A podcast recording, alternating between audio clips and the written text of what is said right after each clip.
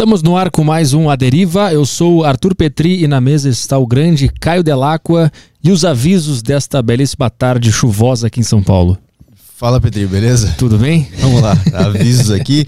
Para vocês que quiserem mandar suas perguntas, vocês têm lá o sacocheio.tv, lá na plataforma tem o grupo do Telegram que vocês entram lá para mandar as perguntas pra gente. É bem simples, cara. Você entra na Saco Cheio TV, tem lá grupo do Telegram. E aí nesse grupo, lá dentro do grupo, na descrição do, do grupo, você acha o Aderiva e você pode mandar mensagem pra gente lá a partir de agora. É, também tem o site do melhor podcast do Brasil, podpá.com. Lá você tem as, os, as Sparks, que é a moeda da plataforma. Vocês podem mandar perguntas aqui pro programa, interagir aqui com a gente. E estamos ao vivo no site roxo. E o chat do YouTube só será aberto no momento que a gente abrir para ler as perguntas do Telegram. Aí vocês podem mandar mensagem. Até lá, todos em silêncio. Boa, é isso aí? Isso aí. Então vamos trabalhar que o convidado de hoje é o grande Yo Ja Lee. Falei certo? Ele é o, um dos pais do Taekwondo aqui no Brasil e autores de vários livros sobre essa sobre a arte marcial, né? Obrigado pela presença. Obrigado. E aí, como é que tu é um dos responsáveis por tra trazer essa arte marcial pro Brasil? Não existia no Brasil antes do senhor chegar aqui. É, até ano 1970 é, não existia taekwondo no Brasil. E brasileiros não reconheciam essa luta é, maravilhosa coreana. É, gente trouxemos taekwondo ao Brasil é, a partir de 1971. Uhum. É, chegou São Paulo, começando difundindo todo o território brasileiro.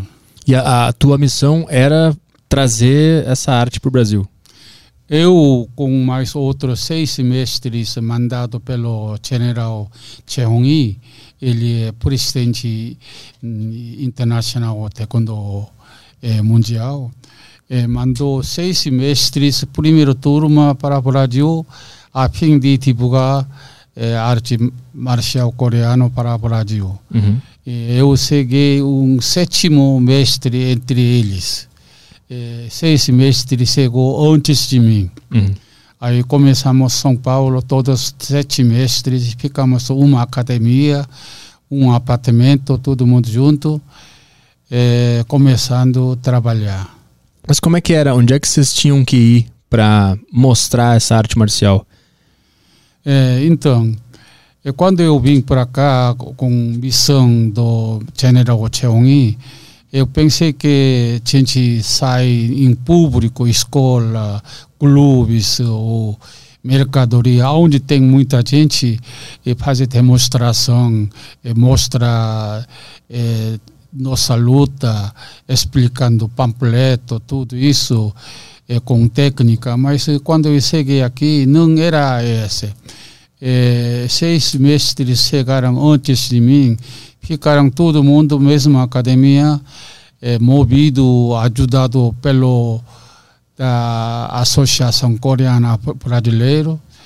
Eles eh, davam dinheiro para alimentos pagar aluguel abrir uma academia na Liberdade Conselheiro Belisário. Todo mundo ficou no, na uma academia uhum. com sustentação da associação coreana é, ninguém queria divulgar para fora. Ainda eles, todo mundo tem dificuldade de falar português. Quando cheguei, já seis semestres, estava na uma academia, mas eu pensei, eu vim aqui para Brasil para divulgar taekwondo. A gente ficando uma academia sete mestres treinado internacionalmente, e que adianta? Como vai divulgar? Essa academia tem 120 alunos por aí, maioria, 95% era filho dos coreanos. Esses coreanos, além de dar mensalidade para a turma de eh, mestre de taekwondo coreano, eh, eles mandavam filho, filha ou eles mesmos eh, praticavam na academia. Então tinha mais 100 alunos treinando. Uhum. É, na verdade, brasileiros vi um 10, 15% de brasileiros só entre filhos, família de coreanos. Uhum. Então eu pensei, ah, eu não vim aqui só dar aula para coreanos. Eu dava aula muito na coreano, na, na Coreia, coreanos, mas aqui eu vim dar aula para brasileiros. Aí eu eh, fiz tudo tentativa, se mudei para Rio de Janeiro. Quando cheguei Rio de Janeiro, 1972, eh, 15 de março, eu cheguei no Rio, aí comecei minha batalha, eh, começando cheiro, ninguém conhecia taekwondo, ninguém conhecia Jimen, não, é, eu não conseguia falar de brasileiro. Aí comecei minha batalha. Mas tu, tu desistiu de, de fazer isso em São Paulo e decidiu ir para o Rio de Janeiro? Por que tu escolheu o Rio de Janeiro? É, meu sonho era grande. Quando é, colégio e, e primário, meu professor sempre falava Brasil, terra hum. grande é, muito abençoada. É, Rio de Janeiro, uma cidade entre três cidades maravilhosas no mundo. Então eu sonhava, era sete, oito anos de idade, sonhava muito Rio de Janeiro. Uhum. Meu sonho é instalar, viver de alguma maneira com fama é, no Rio de Janeiro. Por isso é, minha vontade não é São Paulo. Quando cheguei aqui, Brasil, São Paulo, eu não, nem conhecia o nome da cidade de São Paulo.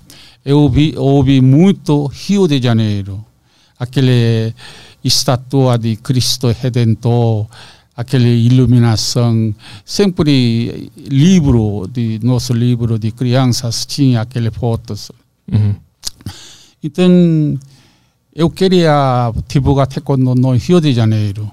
Aí eu entrei em contato com o eh, consulado da Coreia. Tem três cônsuls, dois cônsuls, um cônsul geral.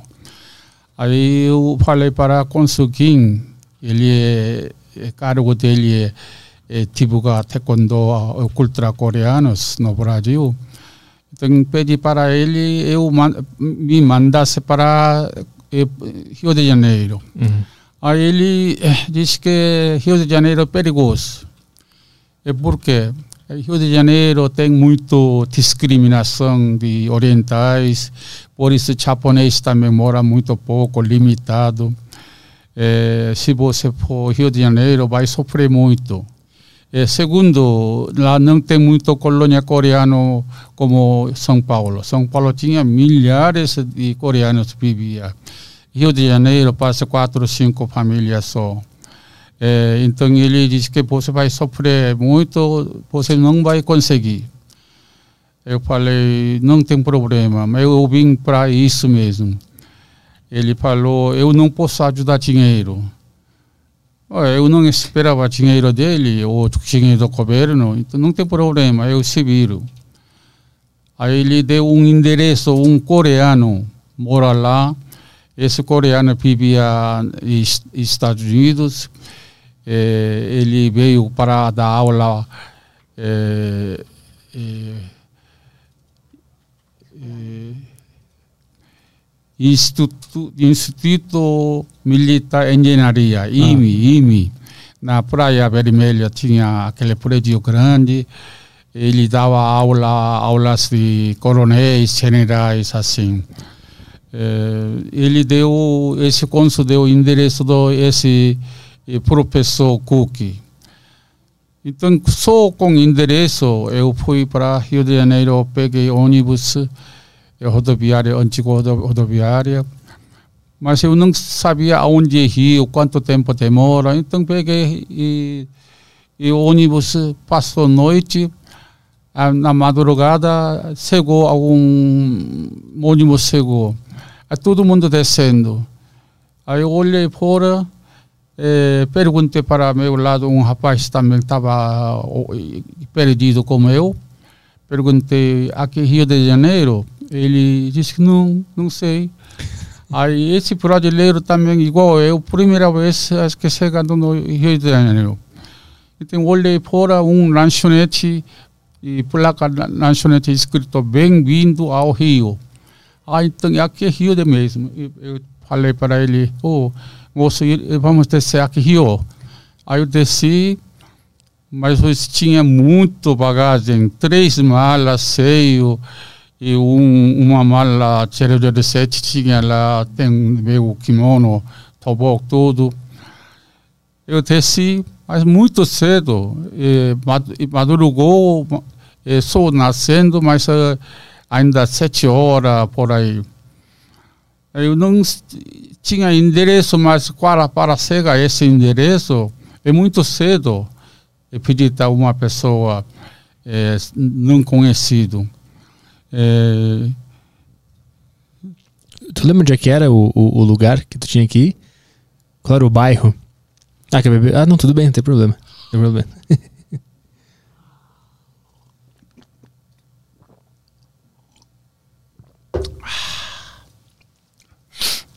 Qual era o bairro que, que, que, essa pessoa morava que tu tinha que ir lá? Flamengo. Ah, no Flamengo. É, uhum. Senador Bergueiro, uhum. esse professor que morava lá.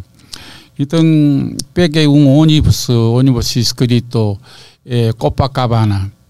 Então, peguei, nem perguntei, escrito Copacabana, então peguei. Disse que indo para Copacabana, no meio desce, esse eu ouvi falar. Uhum. Então, logo entrei no ônibus com tantas malas, Aí eu falei para o cobrador, eh, eu vou descer e, e Flamengo, eh, me avise, me avise. Aí ele entendeu, ele falou isso. Quando passando o parque de Flamengo, eh, tinha muito poltrona vazio, mas eu preferia ficar em pé, olhando aquele lado de Cristo Redentor. Era igual quando era criança, vi aquele Cristo Redentor é, na madrugada iluminando e muito bonito, chuviscando. Eu nunca esqueço esse momento, a beleza do Parque Flamengo, Cristo Redentor. Uhum. Aí eu sonhei, falei sem querer, eu quero viver aqui, divulgar meu taekwondo, vou ficar sucesso aqui. Aí daqui a pouco o cobrador eh, me avisou para descer. Era já ateu de Botafogo. Eu desci, mas tem que atravessar quatro estradas, quatro ruas atravessa com tantas malas. Aí eu consegui atravessar, mas ainda não é oito horas, também muito cedo, chovendo. Eu fiquei com marquises de cabeleiro lá, entrada de senador Bergueiro. Aí pensei, o que, que vamos fazer? Eu deixei minha esposa na Coreia, eh, minha primeira filha tinha dois aninhos, deixei na Coreia, eu vim sozinho. Uhum. Uma promessa, quando eu instalar no Brasil, trazer minha família. Mas não tem documento, não tem dinheiro. É, é, dinheiro, geralmente todo mundo traz dinheiro. Eu não trouxe dinheiro porque um mestre chegou antes de mim, pediu emprestado passagem da família dele, então dei emprestado 12.500 dólares. Eu pensei que quando vem aqui para São Paulo, ele disse que pagaria para mim. Ele prometeu isso, por isso dei dinheiro, passei dinheiro para a família dele. Quando cheguei junto com outros seis mestres aí, ele não quis pagar. Uhum. É, aí eu, como que eu vou fazer? Ele diz que não tem dinheiro, não paga, eu não podia matar né, de causa disso, então já comecei minha vida já perdido. Por isso, quando cheguei em Rio de Janeiro, não tinha dinheiro. É, aí, eu, quando chegou a hora, eu entrei naquele apartamento, sétimo andar, eh, quando saí de elevador, tinha de sala, de elevador. Aí ainda esperei uns 30 minutos para não incomodar, menos incomodar o dono do apartamento, esse de professor Guki. Uhum. Aí depois bati de porta, eh, uma senhora perguntou, quem é? é nome coreano, hein? Nuguyo. Aí eu bati mais uma vez. É 누구요? Quem é? Aí, aí não adianta, sou eu, ele não, ela não vai me conhecer. Aí eu falei, eu sou Li. Li? Aí ela abriu só um pouquinho, olhou. Aí ela falou: Você conhece meu marido? Eu falei: Não. Então vai embora. Aí ela fechou, trancou de novo. Aí eu, puxa, se eles não recebem de mim, eu não tenho lugar para onde ir. Então fiquei aquela sal, saleta de elevador esperando, esperando. Aí daqui a pouco tem conversa por dentro, um homem conversando com uma mulher. É, acho que o marido acordou, perguntou para a mulher dele, quem é? Ah, um maluco chegou, está procurando você, eu mandei embora. Ah, é? Quem será? Ele, curiosidade, abriu porta, abriu toda a porta, olhou para mim e falou, quem é você? Eu falei, eu cumprimentei com toda a educação. Eu sou mestre de taekwondo Li Uje. Ah, você Li Uje, eu ouvi falar seu nome. Acho que ele toda hora, final de semana, vai São Paulo, é, encontra com um amigo deles, fazendo jogo, uhum. divertindo alguma coisa. Então, entre esse façanha deles, acho que ouve falar meu nome. É, diz que você formou Universidade de Tongo? Sim, senhor, sou eu. Ah, é? Então entra. Ah, graças a Deus me deixou entrar lá. Aí e pediu para a mulher servir café, alguma coisa. Ele, ele falou, é, como você vê, aqui não tem lugar para você ficar. É, eu vou hoje procurar onde você pode ficar. Então você até a tarde, até minha volta, esperar aqui. Aí vou arrumar um lugar ficar para você trabalhar. Eu vou agradecer, ele saiu para trabalhar. À tarde ele me pediu descer. E com toda a maleta eu desci. Ele me levou para Botafogo, um terceiro andar. É, três brasileiros vivendo um quarto. Uhum. Um quarto conjugado. Eles têm sofá, cama. É, esse sofá, quando abre, tem outro de cama embaixo. Uhum. Agora, eu não tenho lugar é, para dormir. Um cantinho de banheiro, entrada de banheiro, atravessado é, mandou dormir lá. Aí eu não tenho travesseiro, cober, cobertor, então dormia com roupa mesmo, no chão. Esses três rapazes, é, um é, fazer vestibular, uhum. vestibular para particular, de, de, de, de universidade, o outro trabalha com esse professor que trabalhando, Agora, outro José, é, ele fazendo de curso de alguma coisa aí. Eu comecei a viver lá. É, início, ele se me tratou muito mal, como você atrapalhando a vida deles. É, mas como eu obedeci tudo, é, seguindo o jeito deles, é, tentando puxar saco deles.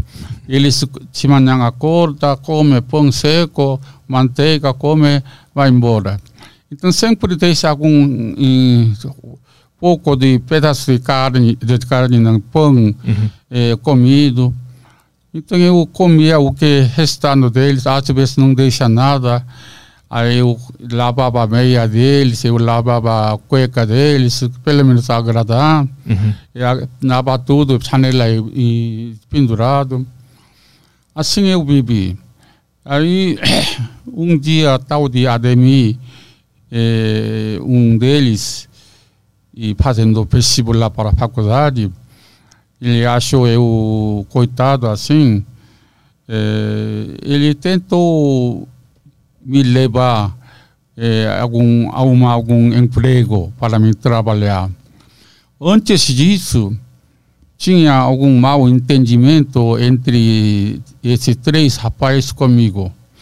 Porque esse entre três tal de Choji era CEP entre nós. É, ele fazia alguma coisa muito errado com pedinha, do apartamento, Hum. é, vizinho, esse vizinho marido trabalhava cinema, é, noite, e aquele de máquina de, de filme. Aham. E, então, quando o cinema acaba, ele volta. Agora, esse Jorge, quando sai, trabalha 5, 6 horas, está em casa.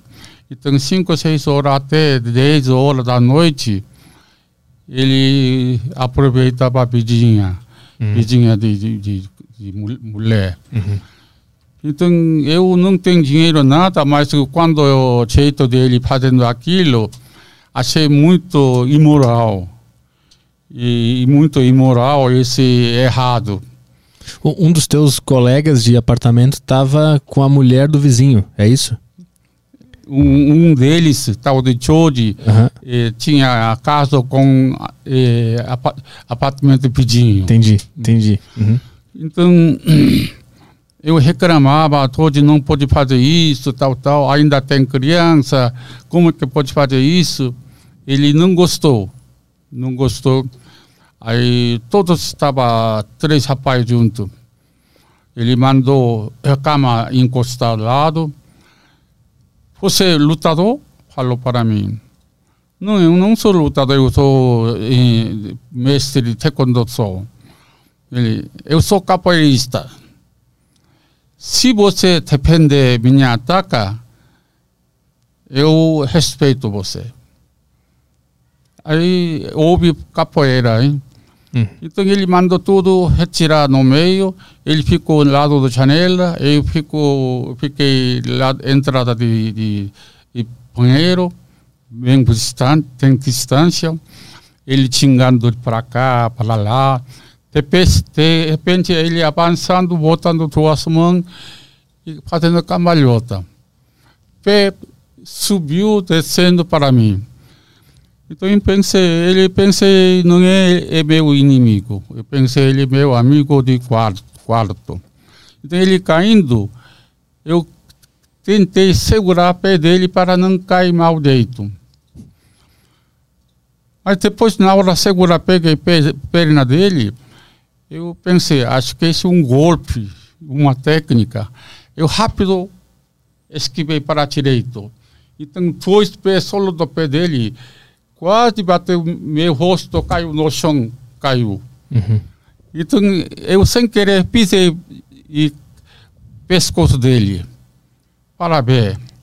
Então, ele caiu, queria levantar, mas meu pé já estava no pescoço dele. Então, ele, Li, como é que você fez? Quer dizer, como que você não apanhou? Aí eu falei, esse é taekwondo. Meu reflexo aconteceu isso. Eu não queria fazer isso. Agora, nesse ponto depois, eles começam a me respeitar. Respeitar, preocupando sobre mim. Uhum. Claro, claro. Hum.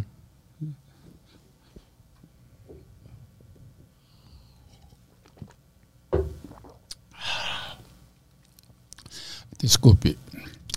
Eh, Então, depois desse dia, eles eh, me deu muito eh, prestou atenção sobre mim. Uhum.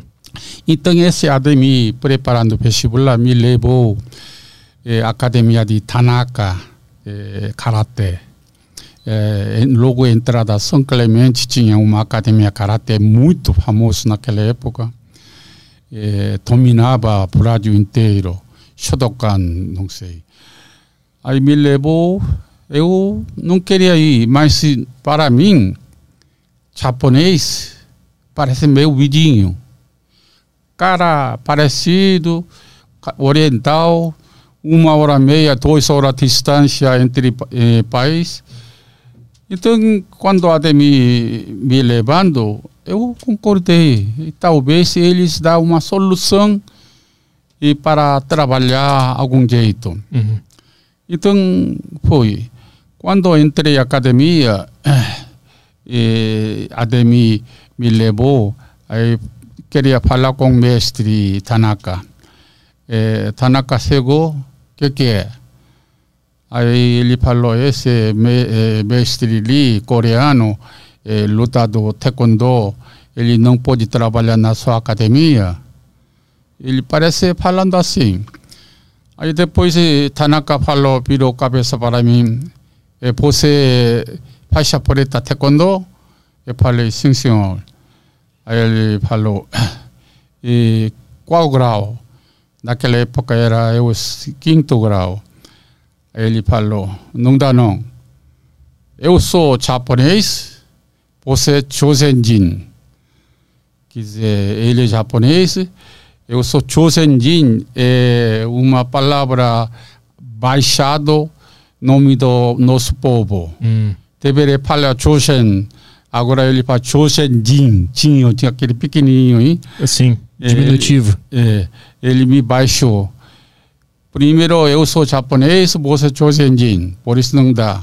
Segundo, eu sou quarto dan, você quinto dan, mais graduado, não dá. Terceiro, é, aqui não, não é permitido dar aula taekwondo aqui não, só karatê. Eu falei para ele, não senhor, eu só quero trabalhar, limpar chão, alguma coisa mandar, eu faço. Esquece essa graduação. É só para mim viver. Não. Você se vira. Ele falou assim. É, desculpe, esse Tanaka é, faleceu um quatro anos atrás. É, ele é muito bom mestre de karatê, original. É, mas o primeiro encontro ele comigo foi assim.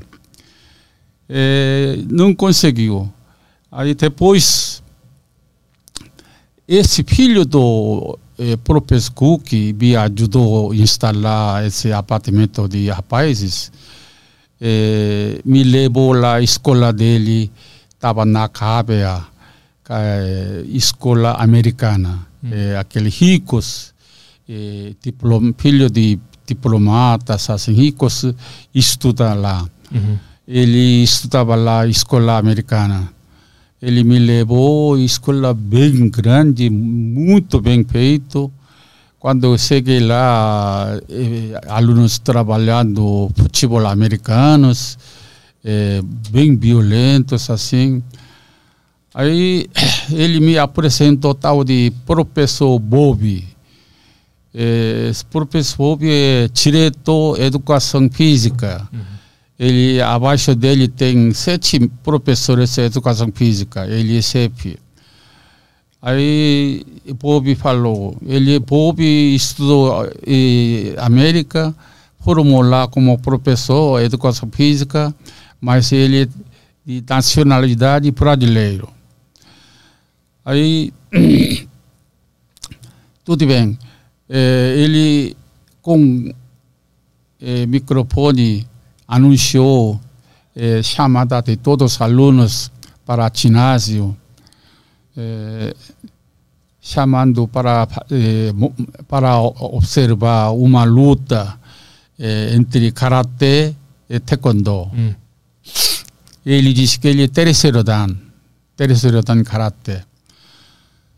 E depois esse filho do eh, professor que falou esse de, de, de anúncio está fazendo eh, vai chamando a atenção todos os alunos se alguém interessar eh, reúne no ginásio para fazer uma demonstração luta contra karatê com taekwondo. Mas tu sabe, tu ia participar disso? Eles te avisaram ou foi de surpresa? Não, esse filho do Cook me falou. Tá. E ele não me falou nada não. Mas eh, e ele não perguntou, ele disse que poderia mostrar alguma técnica. Eu falei, posso. Entendi. Mas não sabia lutar um a um. Entendi. Uhum. Aí daqui a pouco encheu o ginásio aqui de arquibancada. Aí ele pegou o microfone. eh, eu sou terceiro dan karatê, ele quinto dan taekwondo. Eh, eu vou ata- atacar ele, vamos ver ele consegue defender. Se consegue defender, três vezes conseguindo defender, eu vou deixar ele dar aula taekwondo aqui na nossa escola. Ele te dar um emprego se tu conseguisse defender três golpes. É isso? Isso. Uhum. Eu não vou dizer qual ataque vou fazer, mas eu, ataque para mortal. Ele falou, ataque para mortal. Se ele não defender, ele cai. Pode cair morto. Falando isso. Aí, filho do professor Cook explicando. Mas naquela época eu não tinha saída. Eu preciso trabalhar. É, tem que pensar um dia, uma hora acontecer isso. Se não mostra, mostrar taekwondo é bom, minha técnica é segurança, é, tem capaz, e quem quer aprender comigo? Então eu rezei por meu Deus, minha maneira, é, troquei roupa, aí entrei na sala. Ele também trocou roupa. Ele falou regra, três ataques ele vai fazer. Primeiro ataca quando termina terceiro. Quando termina e segundo, terceiro, assim. Então, ele com posição de karatê bem pesado, é, peso de corpo fica na pé da frente. Ele tem, naquela época, ele um pouquinho mais alto do que eu. É, também, naquela época, eu tinha uns 70 quilos, ele estava 90 pouco quilos, bem gordinho. Ele veio, é, aquele de técnica, principal técnica de karatê, avançando, um pé, dois pés seguindo, soco, um quatro, cinco socos e continuando, tentando acertar meu rosto. É, nosso nível de mestre acima de quarto, quinto dan, é, a gente não vê quando luta pé do adversário ou mão do adversário. Se olha como que ele vai me atacar, olhando mão, tem que olhar duas mãos, tem que olhar dois pés. E minha atenção dividida quatro, atenção não dá pega direito. Hum. Então sempre olha olho do adversário. Sempre olha no olho do adversário, aquele no meio do olho preto, virando, virando, ele está concentrando se movimentar. Então a gente sabe ele atacando para cima com mão ou pé. Então eh, eu ficava posição olhando nele, esperava ataque, porque regra ele vai atacar. Mas tu, tu, consegue identificar o movimento dele pelo olho, é olho, isso? Olho, sim, senhor. Só observando o movimento do olho sim, dele, sim, tu uhum. sabia o que, que ele estava para fazer, é isso? E, essa é a técnica. Um lutador não pode olhar mão, pé, pé, assim, não pode. Quando olha a mão, está é, confirmando um chute e já era tarde para defender. Mas olhando o olho, aquele olho preto no meio, meio miolho lá, uhum. já sabe vindo soco ou vindo chute ou avançando. Mas como? Porque você, igual a gente, experiência, esse olho fala, esse olho fala. Quando olha meu olho, olhando seu olho, esse olho preto virando, virando, você começa a mexer esse braço, mexer, mexer esse braço. Sim. É. Esse braço, esse mudança de olho é esse lado, esse ah. pé é esse lado. Quando para direito, aí pé. Então, quando olha o olho do adversário, a gente não fala, mas a gente passando sinal para mim qual ataque virá. Uhum. Então, quando ele entrando com dois socos, quatro, cinco, cinco seguidos, eu esquivei. Ele entrando, quase entrando, acertando, eu esquivei para a direita. Aí dei um chute, Kwanjanori, ponto mortal. mas não pegou direito, não. Pegou na cabeça. Uhum. Então ele caiu. Primeiro chute de ataque dele. Não chutei forte, não. E como é que foi a reação da, do ginásio? Ah, todo mundo e, gritando, batendo palma. E, mas ainda a pessoa não acreditando. É, segundo ataque dele, veio com chute, pulando. Então, quando ele chute bem, esse chute tem distância. Porque um chute termina e cai certa posição. Não vem perseguindo a, perto de meu corpo. Então, quando ele chutando, eu recuei para ele chutar e, em cima. Quando caindo, Logo pé chutou caindo, eu chutei cara dele. Chutei rosto. Aí empunhei para trás, ele ficou imobilizado. E terceiro ataque ele fez, ele virou, virou o corpo e deu chute com o pé de trás. E depois seguindo mão. Aí facilmente eu esquivando para a direita, dependendo, atacando e botão aqui de atrás de orelha. Aí três ataques eu defendi perfeição. Então todo mundo gostou. Aí pediu mais demonstração. Então, é, mestre e professor Bob falou, é, agradecendo o ensinamento, é, quer fazer alguma demonstração? Aí eu fiz um tipo de eh, sequência, ataque de defesa, chama Hyung. Atualmente, taekwondo atualmente fala Pumse. Eu fiz um eh, Poun Hyung. Poun Hyung. Cada movimento significa defesa, ataque e, e como avançar, como recuar. Uhum. Eh, tem 24 movimentos eu mostrei. Aí, aí o professor Bob pegou o microfone. Eh, realmente, taekwondo é bom. Eu sabia ele ganhar. Eu, quando eu estudei nos Estados Unidos, houve fama muito taekwondo é bom. Mas nunca pratiquei. Uhum. Mas agora testei. Eu vou ser aluno número um, ele uhum. falou.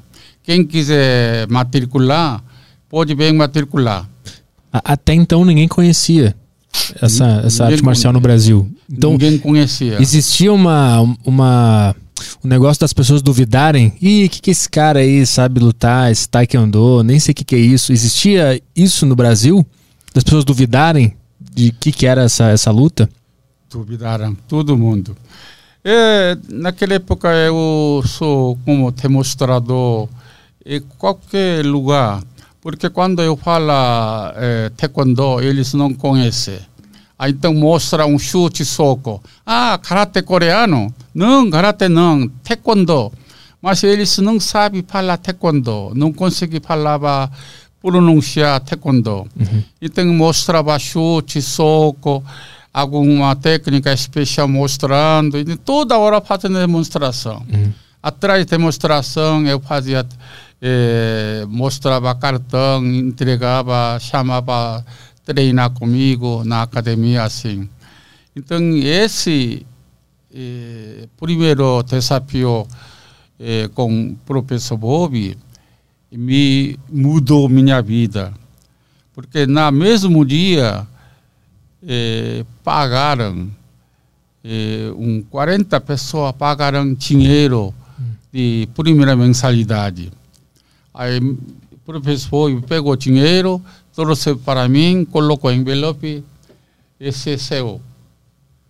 Aí eu não tinha como agradecer. Esse professor Bob, depois chegou faixa preta taekwondo, ele e, e foi primeiro assessor do departamento de taekwondo na Confederação Brasileira Taekwondo Pugilismo. Uhum. E virou um líder, uhum. líder do nosso taekwondo. Aí tu começou a dar aula nessa escola? Que tu venceu esse desafio. Eu, é, eu dei aula àquela escola americana. Uhum. Ainda ele tinha um, uma academia particular na Copacabana, Uhum. Avenida Copacabana, 64, quarto andar. E ele me levou, ele abriu uma turma para mim dar aula. E a partir daí tu começou a trabalhar, ganhar Aí- dinheiro. Aí dinheiro aumentando Uhum. e lugar de academia aumentando. Uhum. Aí começou a crescer. E aí começou a ter os teus próprios alunos e conseguiu é, fixar no Brasil, morando aqui. Aí melhorando minha situação, já compro, comprei primeiro carro de Fusquinho, Aham. amarelo, ano 73, e trouxe minha esposa, minha filha. Uhum. Aí começou a continuar trabalhando pela Taekwondo. E onde é que tu morava lá no Rio de Janeiro? Eu morava eh, mesma rua onde de, aquele professor Cook morava, eh, senador Bergueiro, Ah, lá no, no Flamengo mesmo? Flamengo mesmo. Ah, entendi. E aí, e depois disso, tu voltou para São Paulo ou ficou lá? Não, antes disso, ou- outras pessoas de outras lutas te desafiaram muito durante Ah. essa trajetória? É, minha, meu passado eu desafiado sete vezes. Hum. Nenhum coreano São Paulo, São Paulo ninguém ninguém sofreu isso, mas eu tive que lutar jiu-jitsu, karatê, capoeira, muitas lutas. Eu passei muito crise porque Rio de Janeiro realmente tinha discriminado, É, tinha muitos e crise Hum. e passei perigo mesmo. Que Mas- se- como assim? É porque é, pessoas querem experimentar, querem conhecer qualidade da nossa taekwondo, então tive que lutar. Eu nunca desafiei para ninguém, Uhum. mas eles olha, digamos, eu dando aula uma igreja lá, Lagoa, chamada Prama. Aí eu dei aula com 15 alunos, ainda tinha poucos alunos no início, tudo faixa branca. Então, tudo faixa branca, então não tem luta. É, taekwondo, durante três meses, faixa branca, não proibido lutar. Só aprende, treinar como defender, como atacar, como chute. Então, quando eu entrei vestiário, tá trocando roupa para roupa de comum, um senhor Davi, ele é aluno meu, também faixa branca, ele voltou para mim, mestre Lee, é problema. O que? Senhor reparou aquele entre pessoas, 20 pessoas de um escurinho alto? Eu não lembrava, então não sei. Aquele escurinho é mestre capoeira. Está querendo lutar com o senhor. Mas, por que luta comigo? Ah, ele quer experimentar. Senhor é bom, taekwondo é bom, querendo lutar. É, e aí, como que eu faço? O senhor decide. Senhor não é obrigado a lutar. Mas se o senhor não lutar, aí todo mundo vai falar taekwondo fraco. Hum. Ele falou para mim. Uhum. Meu Deus, como que eu vou fazer isso? Nem esperava isso. E aquele Bob, primeiro desafio, pelo menos deu. Ele disse que atacando. Ele atacando, isso para mim muito confortável. Porque eu sei ele vai atacar. Algum chute, soco, então fácil defender. Agora, esse cara aí, eh, Santos, depois descobri o nome, ele queria lutar. Pra, pra valer. É, Uhum. capoeira contra taekwondo. Aí coloquei e tomo kimono de novo, entrei sala, mas ele já estava calça branca e sem camisa em cima, tá xingando, treinando para cá, para lá. Ele é mais alto e forte. Aí eu falei para ele, eh, você quer lutar comigo? Ah, ele disse que não é lutar, só quero treinar com, com você, ele falou. Aí, então vamos treinar. Aí pessoal, a igreja juntou, ficou muita gente, ele xingando para cá, para lá. Aí, não sabia eu, quando meu colega de quarto fazia, ele deixou só distância, ele correndo, caindo, deu o golpe. Mas ele, esse de Santos, fazendo xingando, tira direita para a esquerda. Aí eu nunca lutei desse jeito. Eu lutei avança ou recua. Ele onde se luta, ele está mudando para a direita, mudando para a esquerda. Uhum. É muito rápido para mim. Quando ele está à esquerda, então calculando para a direita, eu dando um soco, ele já estava em outro lugar. Eu não consegui acertar ele. Aí, puxa, eu comecei nervoso. Ele, quando mudando, xingando, ele passou o pé dele para cá, para lá. Agora, ele não tinha soco. Só com palma, como tipo batendo, eh, dando de, de, de, ataque de rosto. Eh, eu logo percebi, não tem técnica de mão. Eh, não sabe avançar nem recuar. Ele é bom de lateral, uhum. muito rápido. Ele direita, esquerda, direita, direita, aí precisa acertar. Então o que, que eu fiz? Aproximei. Ele queria lutar um certo distância entre dois. Eu aproximei. Sempre aproximei, não deixei, não deixei distância com ele. Porque se ele fica perto, é fácil de acertar a mão.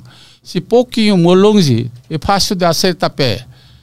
Agora, tendo distância, ele quer manter distância entre ele e eu, eu não consegui dep depender de atacar. Se essa distância, quando eu avançar, ele já está em outro lugar. Uhum. Então eu descobri, eu, luta perto, bem perto. Quando ele recua, eu, eu avanço mais. Então, prendendo o movimento dele. Esse momento eu chutei um tolhochagui, pé da frente. Pé da frente, quando a gente fica tipo aqui, muito rápido. Se pé aberto, é demora a chutar. Mas pé assim, pertinho, dois pés, esse, esse pé é mais rápido que mão. Uhum.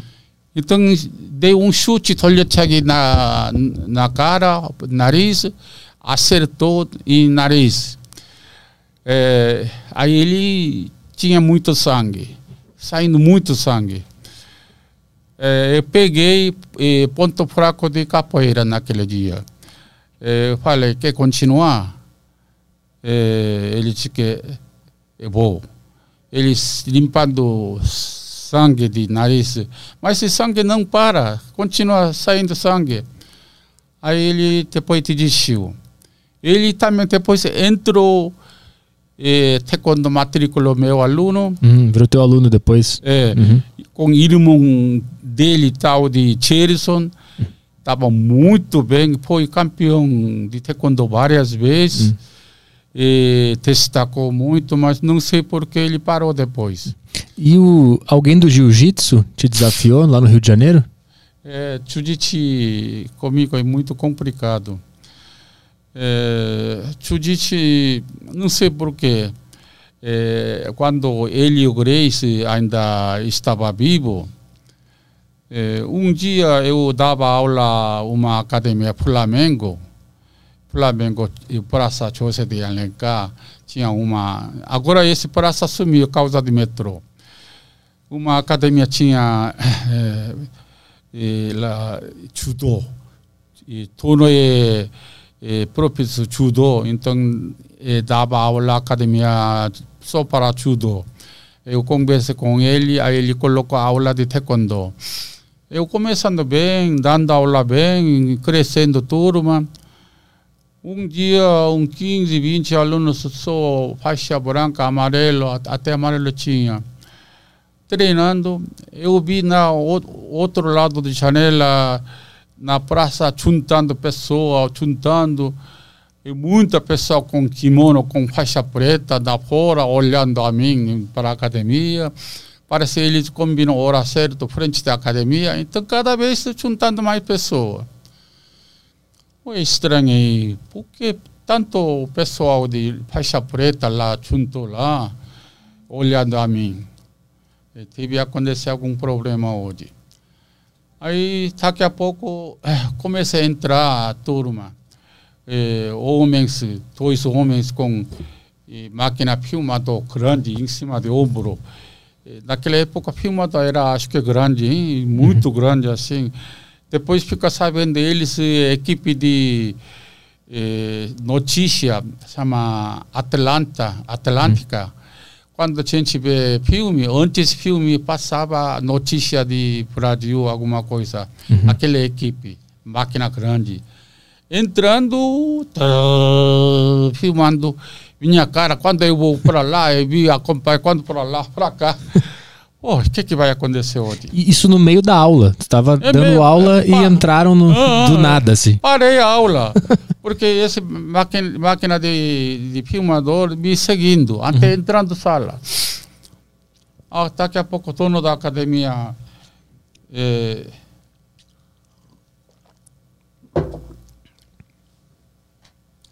apareceu mestre Ri. Esses são turma de Creis.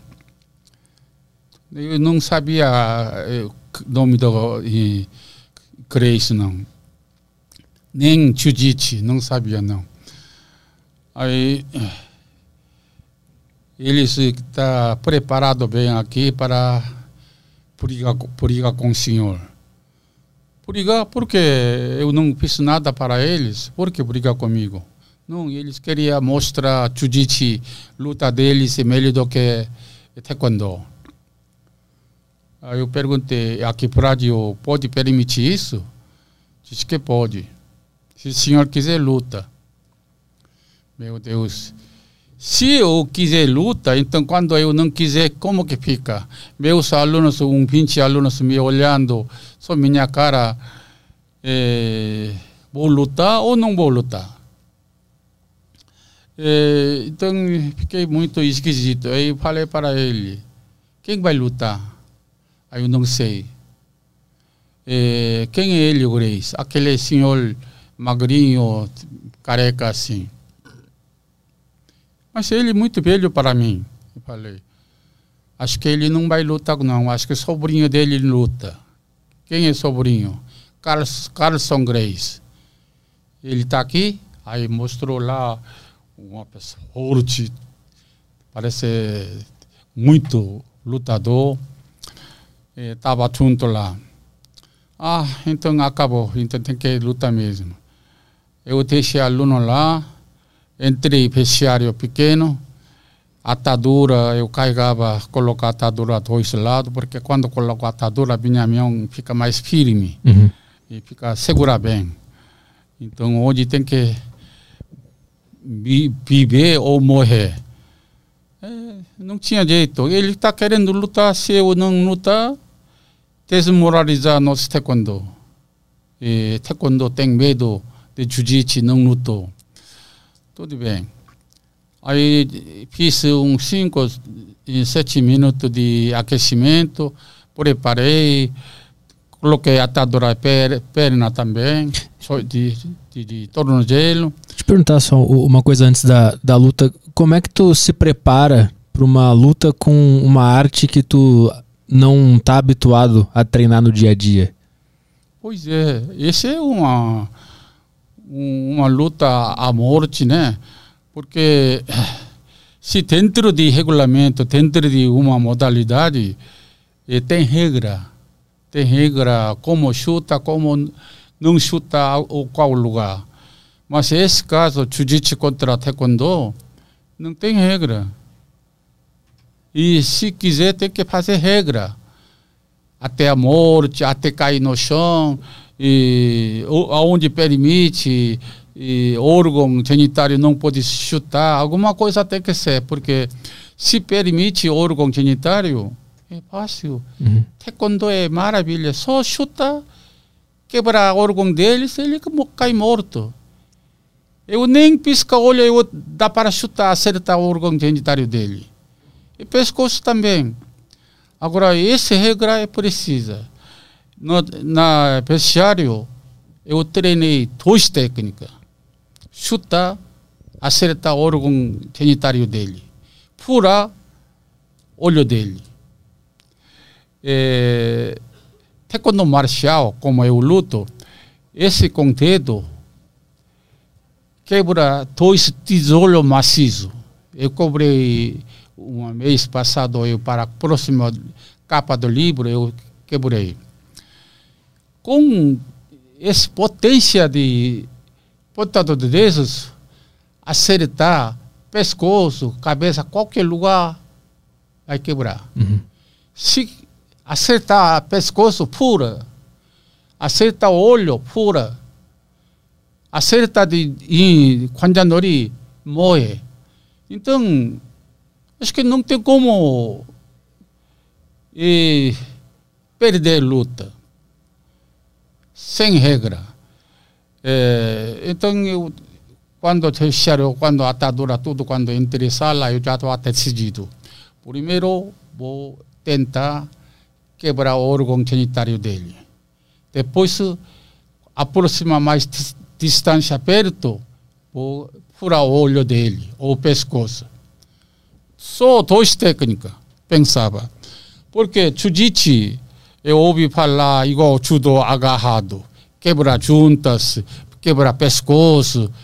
Isso, se eu deixar pegar, se eu deixar me segurar, agora ele ganha. Uhum. Eu tenho que acabar antes eles me segurar. Se ele segurado, eu já 99% perdido, perdido. Então, entrei sala, uh, esperei. Esperei aparecer esse Carlson Grace. Carlson Grace estava assim, faz assim, só olhando a mim. Mas ele não entrou, tal de John, John, John, com tempo esqueci. João Alberto. Um senhor João Alberto entrou na sala, ele passou o cartão dele. Eu sou João Alberto, tenho Academia Copacabana. É, você está entendendo errado. É, não vamos lutar aqui. Eu falei, por quê?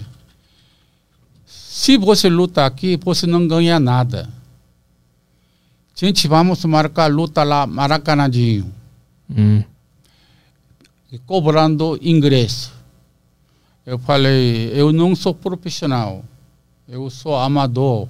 Eu estou aceitando sua eh, luta com vocês porque você está querendo acabar nosso taekwondo. Eu não posso deixar.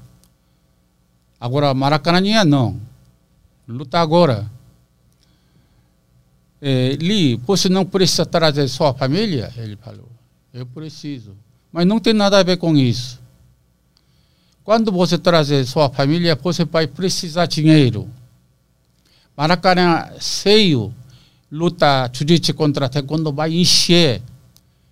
Mesmo dividindo dinheiro, você vai ganhar muito dinheiro. Eu falei, não senhor. Eu não vim aqui eh, lutar pelo dinheiro. Eu vim aqui no Brasil para divulgar nosso taekwondo. Eu não sou profissional. Por que não luta agora? Eu estou pronto. Aí voltou, falou para ele, o Grace, ele se, não queria. Eles queriam movimentar essa compulsão para o Brasil inteiro promover uma luta leva para Maracanãzinho. Era uma jogada de marketing que eles estavam é, fazendo. É. Uhum. Aí eu ainda não trouxe minha família. Eu não trouxe, ainda não chego minha família. Imagina eh, como que vamos fazer se eu perder luta e quebrar o pescoço, morrer alguma coisa. Então eu tenho que fazer antes ele golpeado mata leão, quebra meu braço, alguma coisa, eu tenho que acabar nele. É, eu confiando muito meu dedo. Esse dedo eu confio muito. Eu posso furar olho dele. Eu olho sempre o olho do adversário. É fácil de quebrar, furar o, o pescoço dele. Até costela, com um soco de ponta de dedos, chama soncut, quatro, cinco costela quebra na hora. Mas se esse luta vida e morte, costela não vale não. Ele quebrado quatro, cinco, oito que, quebrado costela, ele vai continuar. Depois vai sofrer. Mas o pescoço, olho, ele para na hora.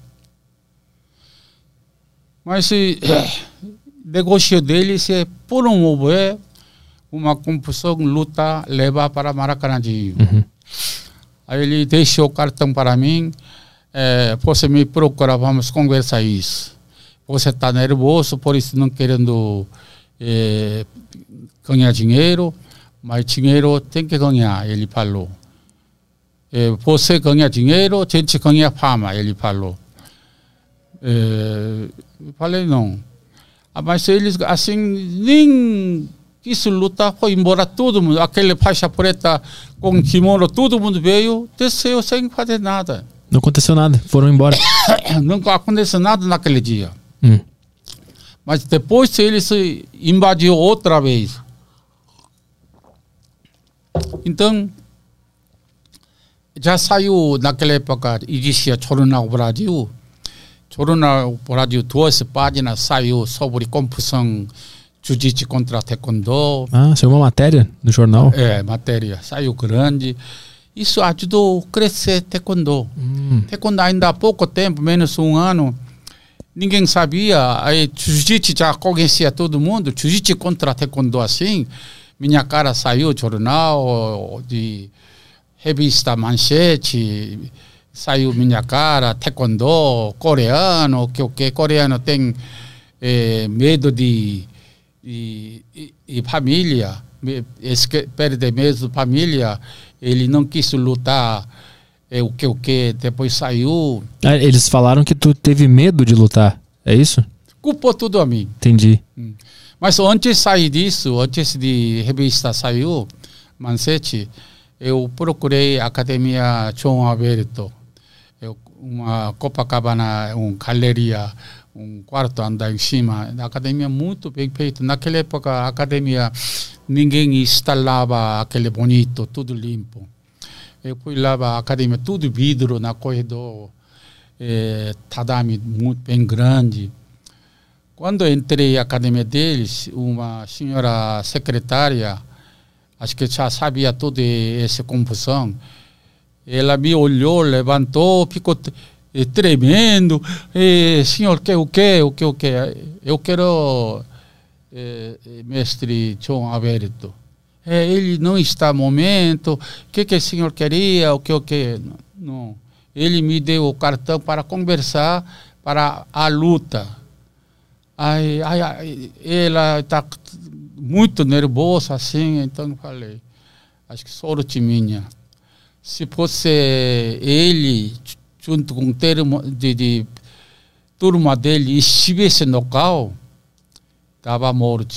Porque eles, eu entrando na academia aquele jeito, eles não deixariam eu sair vivo. Hum. Tenho certeza. Mas minha sorte, acho, eu, aquela hora eu entrei, ninguém estava na academia. Mas o que, o que te levou a ir até lá nesse dia? Então, eu queria conversar com ele e realizar a luta sem cobrar. Entendi. Uhum. Mas eles queriam fazer realizar a luta cobrando. Uhum. E depois ele sumiu. Aí colocou manchete culpando a mim, medo de morrer sem ver família, desistiu. Mas não tem nada, não, ninguém fala para família nada. Ele se inventou através do dono da academia Vinicius, acho que falou, ele não trouxe a família dele alguma coisa, então ele se inventou. Uhum. Isso foi a primeira confusão. Eh, segunda confusão, quando já tinha minha academia, eh, Rua Voluntários Pátria 245, já tinha minha academia própria. Quantos anos tu tinha nessa história que a gente está contando? 32 anos. Tá. 32 anos. Aí eu, 32 anos, estava é, feira. Uhum. Eu não tinha medo de ninguém. É, porque técnica taekwondo tem 2.874 técnicas. Imagina, até terceiro dan, 2.874 de técnica de ataque e defesa. Não é um pouco, não. É, Boa Itai atualmente está em primeiro lugar de popularidade no Brasil. Uhum. Não tem nem 150 técnicas. Menos 150 técnicas. Não tem filosofia. Karatê não passa 700 técnicas. Taekwondo tem 2.874. Mas isso é não, não acaba atrapalhando em algum momento ter tantas técnicas assim? Não pode a pessoa não pode se perder? Então, se a pessoa treina hoje e quer aplicar amanhã, atrapalha. Uhum. Mas a vida inteira aquele treinando, então isso é igual automaticamente corpo acostumado àquela técnica. Quando perto isso, quando ele vira da cabeça a esse, Uhum. quando ele está distância a esse, ele vira é, muito longe esse, pulando 360 graus, virando corpo, acertando a cabeça. Então, cada corpo e cada momento tem que treinar. Só ontem aprendeu, hoje quer aplicar, não consegue ap- aplicar, atrapalha um ao outro. Uhum. Por isso precisa treinar, treinar. Por isso precisa, acima de terceiro dan, taekwondo máximo, terceiro dan já habilidade muito boa. Primeiro dan ainda pouco, segundo dan também. Agora terceiro dan, aquele tempo de, de carência de treinamento é máximo. Agora quarto dan já começa a cair por causa de idade, de energia, reflexo. Quinto dan, aumentando, mas cai técnica. Uhum. Mas sabedoria aumenta. Uhum. Eh, muita gente, sétimo dan, oitavo dan, rendimento cai. Nessa época tu estava em qual, em qual dan? Nessa história do com os Grace? Eu estava quinto dan. Quinto, tá? Quinto dan, mas é igual ao terceiro dan, porque meu espírito aqui no Brasil, para vencer, divulgar nosso taekwondo, tinha muito energia, muito eh, força. Uhum. Vivendo sem família aqui no Brasil, só tem raça. Qual- o teu sonho era que o brasileiro conhecesse essa arte, era isso. Isso que ficava na tua mente. Eu quero que esse país conheça o taekwondo. Exatamente. Eh, General Cheung mandou por essa missão para mim. Eu queria ensinar para brasileiros, não coreanos. Uhum, uhum. É, sempre eu respeito brasileiros. Eu ensino muito bem. É, eu não bato meus alunos. Alguns mestres, é, quando final de aula, já começa a aula de combate, é, geralmente alguns mestres batem muito alunos. Eu não bato. Uhum. Eu deixo eles apanhar, porque eles, eh, brasileiros, eh, não têm espírito oriental. Apanhar ninguém gosta. Eles gostam de bater outro. Então ninguém quer apanhar, mas eu deixo apanhar. Eles batem. E só eu dependo do lugar perigoso, como nove pontos mortais a gente tem no nosso corpo. Então, eh, minha academia sempre deu sucesso, desde na Coreia. Desde, na Coreia, ninguém tinha academia, muito alunos como eu. Aqui também, minha academia Botafogo, só pagante. Inscrição, mensalidade, exame de faixa, tudo, todo regulamento, todo mês pagando. Mais 500 pagantes foi minha academia. Ninguém tinha. Al total de alunos, 700 mil alunos treinava. Porque eu gosto muito de convidar jornalista, algum médico, algum advogado, esse pessoal convidar de graça Uhum. treinar de graça, porque taekwondo para crescer, é, tão pobres, desculpe falar, nível baixo é, tem mais. Nível alto, médio para cima, médico, advogado assim, é pouca gente. Não quer misturar com o pessoal. Então, esse pessoal eu chamo treinar de graça. Quando co- começa a gostar, então eles pagam mesmo. Uhum. Uhum. Eu chamava coronel de militares, te- te ensinava. Eu mesmo lutava com coronéis. Re- Respeito para nível deles, eu não deixava lula, eh, lutar com alunos, não. Eu mesmo luta. Então, um coronel duro, perna dura, então não consegue chutar alto. Então ele chutava meu órgão, aí doía muito. Mas eu aguentava, deixava eles bater. Então, assim eu tratava bem alunos. Então, minha academia cresceu, o nome do taekwondo cresceu. Até eu fazia de, de campeonato, clube Flamengo, Botafogo, eu cobrava ingresso. Dinheiro de hoje, 25, 50 reais por aí. Uhum. Mesmo assim, estava enchia. Uhum. Por quê? Luta realmente vale. Muita coisa técnica boa. Hoje em dia, taekwondo olímpico, chama taekwondo olímpico, não tem eh, de público para assistir. Uhum. Por quê? Esse taekwondo olímpico não é taekwondo original. Eles não usam. Aqui só uma mão tem 34 armas. Então, duas mãos, 68 armas. Eles não usam. Não deixam usar. Hum. Defesa.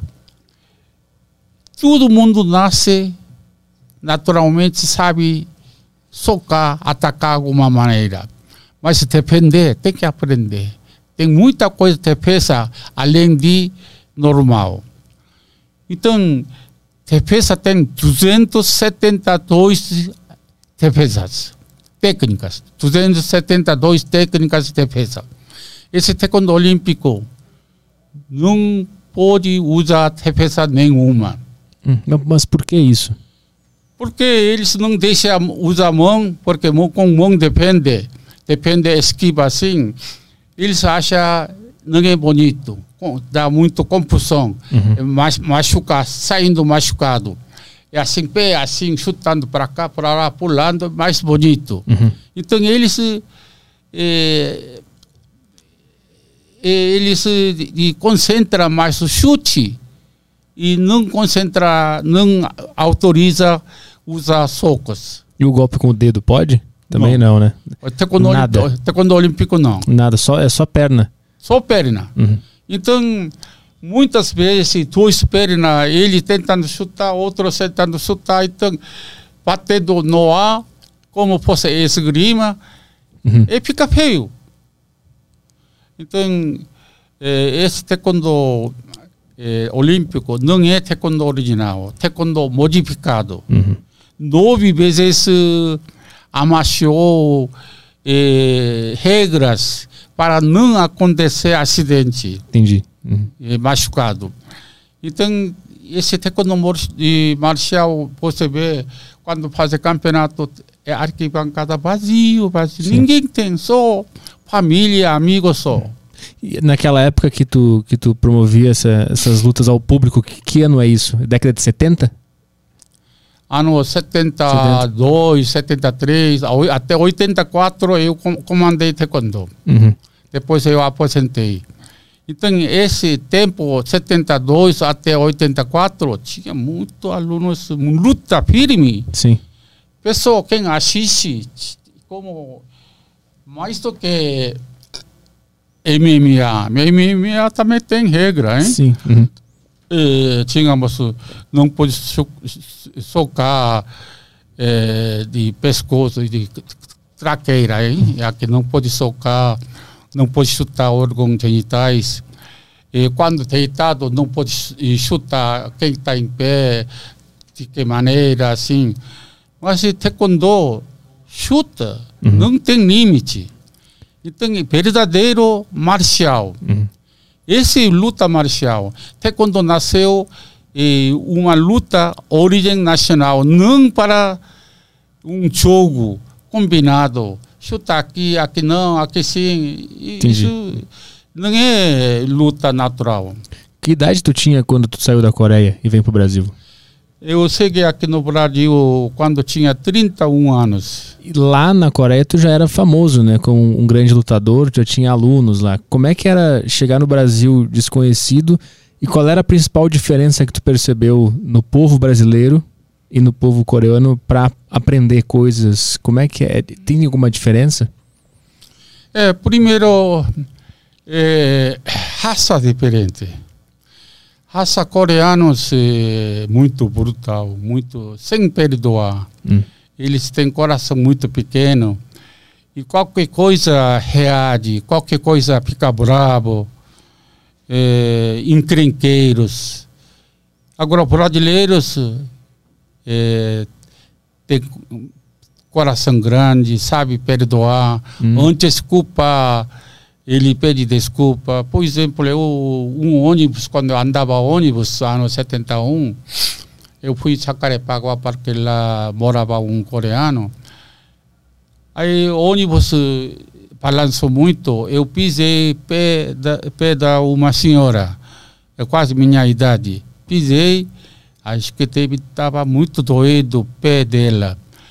Mas eu não acostumado português, perdão, eu não consegui falar boca aberta assim. Aí demorando, pede desculpa. Ela batendo no meu ombro. Coitado, machucou, moço, machucou.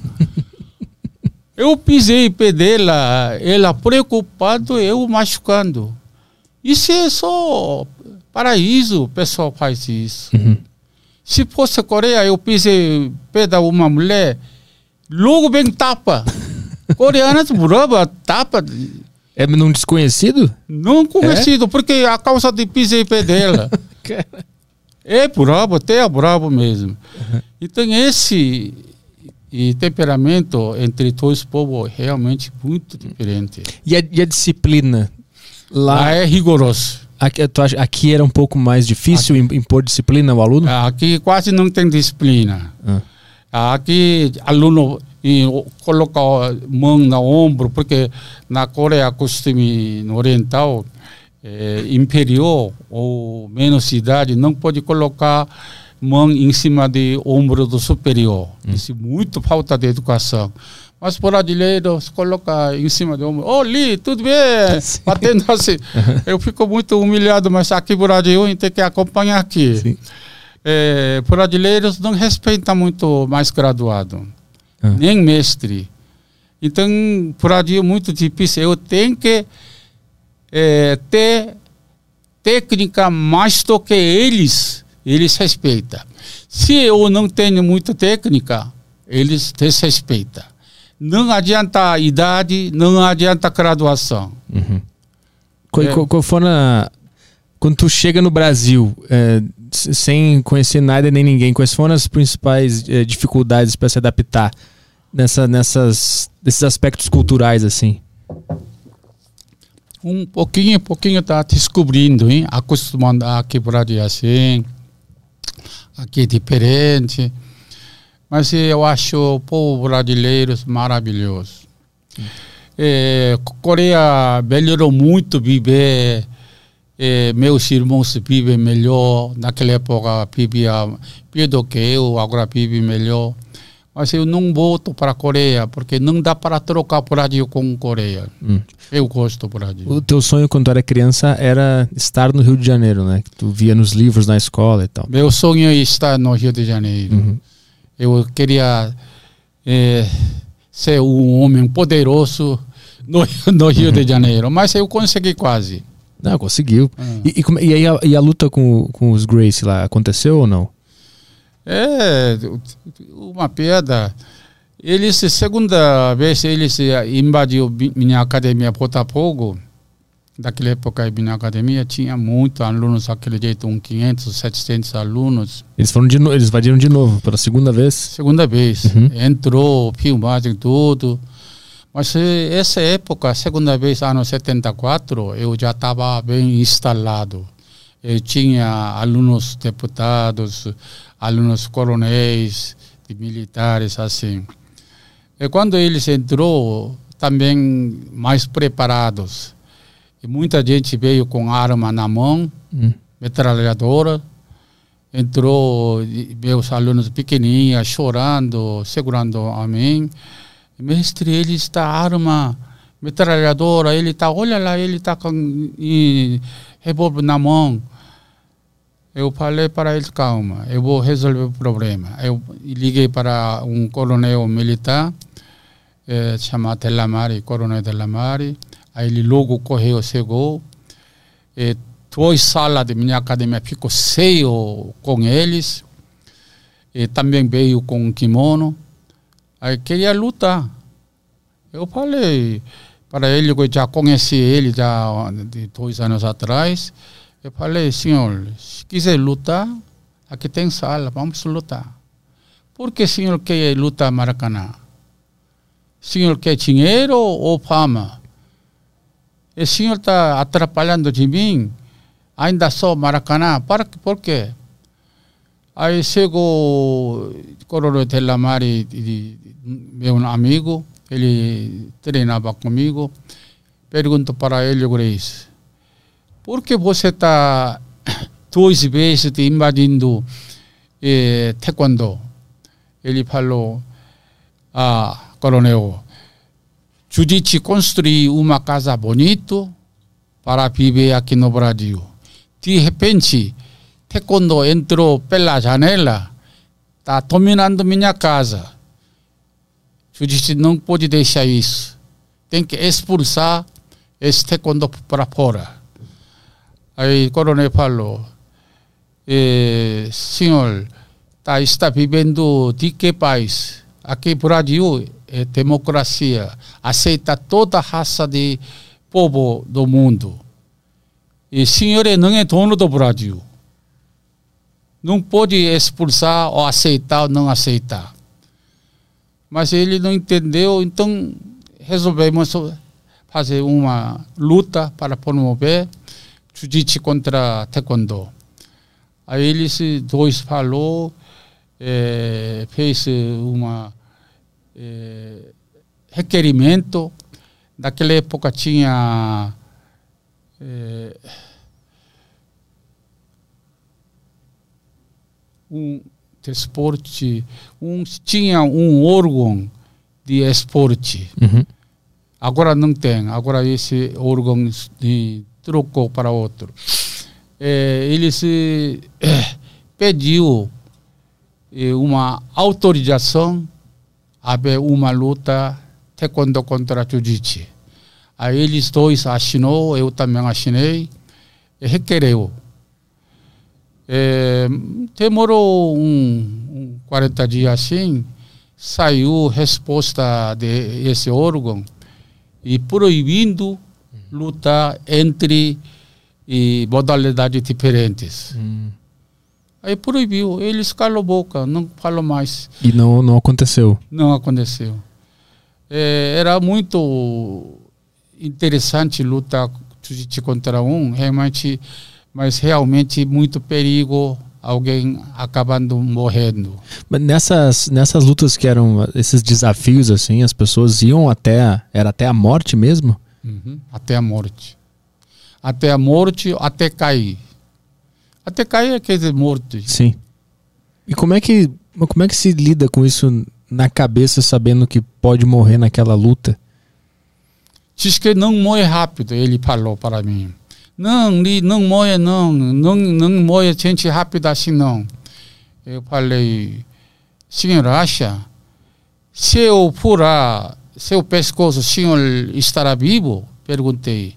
Ah, você não consegue ir furar meu pescoço, não. Ah, é? Então vamos tentar. Ele não acredita eu consigo furar o pescoço dele. Porque tem eles outra habilidade, outras técnicas. Uhum. Isso realmente tem que realizar para ver. Era um perigoso mesmo.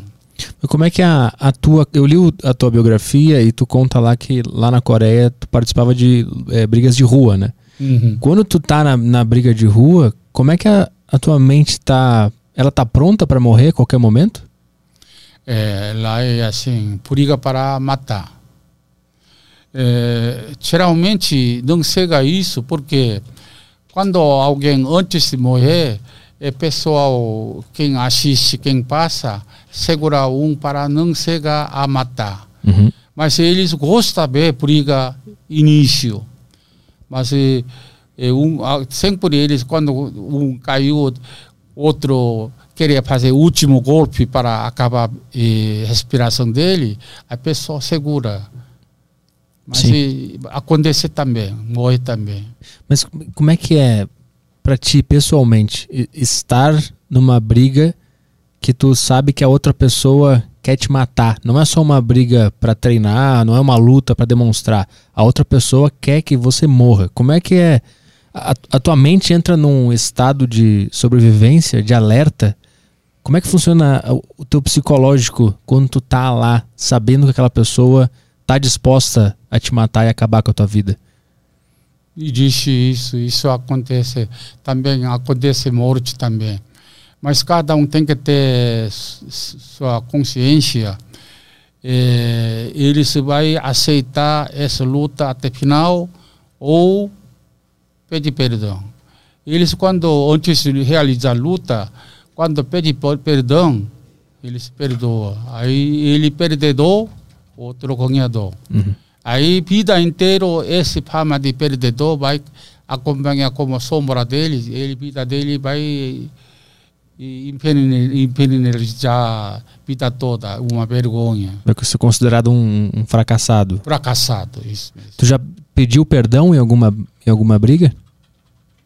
Eu não tive sorte, não. Essa sorte não. Mas eu bati muito. Eu já bati 30 homens uma vez. Conta essa história. É, tu participava de uma. Era uma gangue? É, Aquela... é, é exatamente gangue. Ok? É como é que se fala? É. é. minha escola de segundo grau tinha três gangues. É, entre segundo grau, hein? Uhum. três tipos de gangue movia. Estudava, mas fora do colégio a gente brigava. Mas essas gangues eram lideradas por quem? Por estudantes mesmo? Não, um, uma pessoa máfia de fora. Entendi.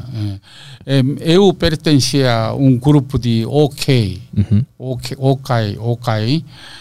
É, meu CEP é, chama Shanghai. Ele e, viveu na cidade de Shanghai, China, é, como máfia, veio para a minha terra. Ele CEPiou tinha uns 120, 130 seguidores dele. Uhum. Eu era número 23 esse grupo, porque eu brigava muito. E pelo briga, eles têm da número, numeração. Eu era segundo grau, ainda tudo careca, de, de, cabelo cortado, mas cheguei número 23, quer dizer, e briga nível de briga é 23 terceiro lugar. Quanto mais brigas tu vence, mais tu Número, mais... sobe na hierarquia da, da Exa gangue. Exatamente. Uhum. É, Império meu tinha um idade 20, 30 anos, cabelo comprido como normal assim, ele me chamava é, curvava para mim respeito. Ele era mais velho, mas tu estava acima dele na, na hierarquia. Eu sou uhum. mais novo, mas eu estava acima deles. Uhum. Então me respeitava. Como é que chegava o convite para participar de uma gangue? É, primeiro, é, de natureza, quando briga bem, alguém briga bem, outro é, grupo e pessoal é, convida convoca eles e chama para entrar grupo. Sempre tem alguém da, de alguma gangue em algum lugar e tá observando e aí vê uma pessoa brigando bem e, pô, e pensa assim, esse cara aqui é bom para nosso para nossa gangue, chama sim, ele. Sim, sim. Entendi. E como é que foi o, o convite? Qual foi a briga que, que tu venceu que esse cara te chamou? É, eu vou falar primeiro esse contra 30. Tá. É, um dia é, acabou a aula da colégio, saindo de colégio, eu infelizmente eu estava eu com um amigo, é, Ko Chun-sik, é, junto saindo tranquilamente como um dia normal.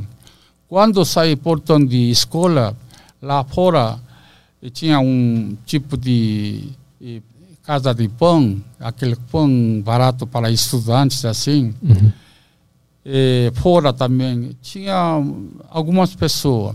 Quando saí com um amigo meu junto, eles começaram a cercar.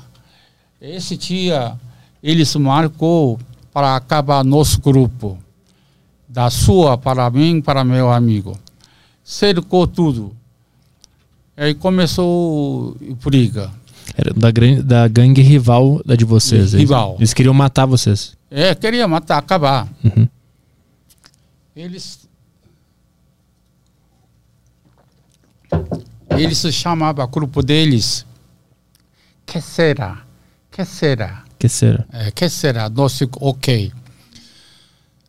Então, eh, meu amigo, eu deixava bolsa de escolar, hoje em dia, mochila, hein? naquela época não é mochila, não. Aí começou briga. E logo eu percebi, meu amigo sumiu. Deveria estar meu lado, batendo, dependendo, assim. Não tinha meu lado. Então, olhei, eu sozinho com tantas pessoas, 30 pessoas. Eu pensei, vou fugir ou continuar. Mas meu orgulho não deixou, então continua brigando.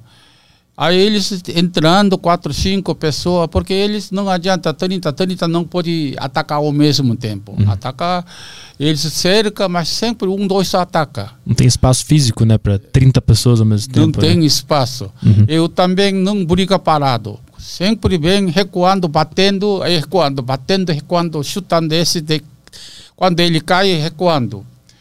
Assim cheguei um, uma lagoa, quase dois quilômetros de distância mi- minha escola, tinha uma lagoa. Chegamos até esse lagoa. Aí terminamos briga lá. Eh, eu bati muito, mas bem continua vindo, vindo. Meu amigo não tem. Eh, afinal, quando chegou esse lagoa, beira de lagoa, tinha um buraco, não consigo ver, recuando, aí cai. E esse buraco, uma perna entrou buraco, eu não consegui sair. Aí caindo, logo caindo, aí eles pisou, cara, peito, é praticamente morrido, hein? sem mover. Aí quando eu acordei, eu estava no hospital, aquele amigo estava comigo, eu pensei que sumido, ele recebeu um chute no órgão genitais, desmaiou, caiu água suja lá, balão. Depois ele, quando acordou, eh, ele seguindo, eu estava caído lá. Então ele me pegou, levou para o hospital. Ele disse que eu batia todo mundo, só sobrava quatro, cinco pessoas só. Hum. É, ele disse que ele, ele é boxeador, muito bom de mão. Mas por isso, a embaixo, parte de embaixo ele é fraco. Quando chute, ele não sabe defender. Aí ele recebeu um chute, caiu. Aí, aí um dia, esse dia para outro, aí eu fiquei famoso. Aquela cidade toda. Ah, ali, ali ma- e acabou 30 queceira. Uhum. Ele sozinho bateu 30 queceira. Aí todo mundo falando. Aí eu fiquei famoso. Aí meu graduação caiu um, s- eh, 64 para 23. Por isso. Aí quando briga entre outro grupo, eu estava junto com eh, meu chefe Shanghai, junto, na primeira fileira, outros atrás. Ah, quando briga frente a frente, primeiro vem pedras, Aham. muito pedras vem. Depois, mais se aproximando, vem muito pau, muito. Então tem que depender, tem que atacar. É uma briga muito confusão. É- era- essas eram brigas de, de grupos da- entre as gangues. Eram várias pessoas contra várias pessoas. É, Isso, gangues. Quantas pessoas de cada lado nessas brigas generalizadas? Assim? Geralmente 80, 60, um grupo assim, um tumultua. Quem tem azar, aí cai lá morto. Mas naquela época a Coreia estava muito confusão, não estava muito organizado esse tipo aí. E tinha muito pessoal morrendo, machucando. Depois disso entrou o governo militar, aí começou a prender esse de gangues. Os líderes começaram a prender os. Quem, quem participava de gangue, É. o governo começou a aprender. É É, isso. começou a aprender eh, casa dele, escola dele, ou esconder algum lugar, eles, polícia descobrir. Polícia não, militares mesmo. Sim. E prender tudo, tudo. Eu fugia para minha terra, eh, para não ser preso. Que, que cidade era isso? Gwangju, cidade Gwangju. Essa, isso, essa cidade é onde tu participou dessa gangue e estava estudando. É. Aí quando, a, quando o governo começou a perseguir as pessoas que estavam em gangues, tu fugiu pro interior, é isso? interior do- de, de casa do meu pai. Aham. Eh, militares, quando jovens passam, mandam abrir mão. Se tiver aqui tem calo, grosso assim, prendia. Tá preso tudo. na hora. Então eu fico descascando aqui, para, colocando creme assim, para não aparecer. Por que, que a, a, a cultura de gangue era muito forte lá na, na Coreia? Por quê? O que, que acontecia lá? Eu acho que orgulho de pessoa não queria eh, mandado para ninguém. Ele se queria ser mandado, eh, manda pessoal, mas tem por dentro tem, digamos, eles eh, cuida cinema, boate, restaurante. Então, próprio cinema, boate, restaurante dá mesada para esse gangues. Pra gangue proteger o local, né? Exatamente. Uhum. Então, esse meu, caso meu, CEP de Xangai, eles recebiam esse dinheiro mensal. E era, era, era, era dividido por bairros? Cada gangue era num bairro diferente? É, bairro é empresa. Em- Cada empresa, às vezes, mesmo bairro, Ah, aqui, digamos, cinema aqui, outro lado, outro cinema. Às vezes, aqui um gangue dominava, outro cinema ah, outro eh, dominava. Porque na Coreia, eh, para não pagar ingresso, muito pessoal brigalhão quer entrar sem pagar. Aí, esse caso, a gente pega ele e dá um sua. tu protegeu muito, muito cinema lá? é, Ah, tem muito cinema, eh, restaurante, principalmente boate. Ah, Boate corre muito dinheiro, muito mulheres, assim. A gente fica à frente de boate como pedia, hein? aham. Fazia a segurança do, do. Segurança. aham. Que, que tipo de confusão as pessoas armavam lá que vocês tinham que intervir? É, alguém fazendo bagunça, alguém fica bêbado, é, fazendo alguma coisa não deve, é, mexendo mulheres sem razão, alguma coisa aí, a gente avisa, a gente entra lá, pega nele da sua, Aham. manda embora aí. E por que, que o, o, o- jovem queria estar numa gangue? Era uma questão de status, de ser conhecido, de, de- era uma questão de segurança, de saber que ninguém ia, ia se meter contigo? Por que, que entrava em um- uma gangue um jovem que estava estudando? É, cada um teve ter seu motivo, mas em meu caso, é, eu gostava, primeiro lugar, desde pequenininho, é, primário, eu gostava muito briga. Toda briga eu envolvia. Quando crescer, eu achei aquele briga melhor, fica na um gangue, turma, gangue, eu achei coisa legal. Uhum. É, mostra a minha pessoa, mais orgulho. Pensa assim. E por isso, gosta de procurar entrar lá, gosta de andar à noite brigando. Mas coisa de não é normal, hein? E pessoa normal poderia ser em casa, estudar, obedecer pai e mãe, mas meus pais moravam no interior. Eu morava na cidade de Gwangju, eu estudei lá, segundo grau. Então, eh, eu achei, naquela época, eu acho melhor eh, homem, homem forte, considerado homem forte, eh, dominar todos os homens assim, eu sinto melhor. Achei bacana isso, mas é errado, hein? Naquela época, época pensava isso. Sim. E qual foi a, a luta que fez alguém da, dessa gangue te chamar para participar também da gangue? Como é que surgiu o convite? Ah, convidar a mim? É, como é que como é que eles te convidaram para integrar essa gangue OK? OK que se fala, né? é, meu grupo chamava OK. Na, na, no colégio. Colégio eu é, briga melhor, então é, esse gangue de OK é, me procurou, chamou para entrar.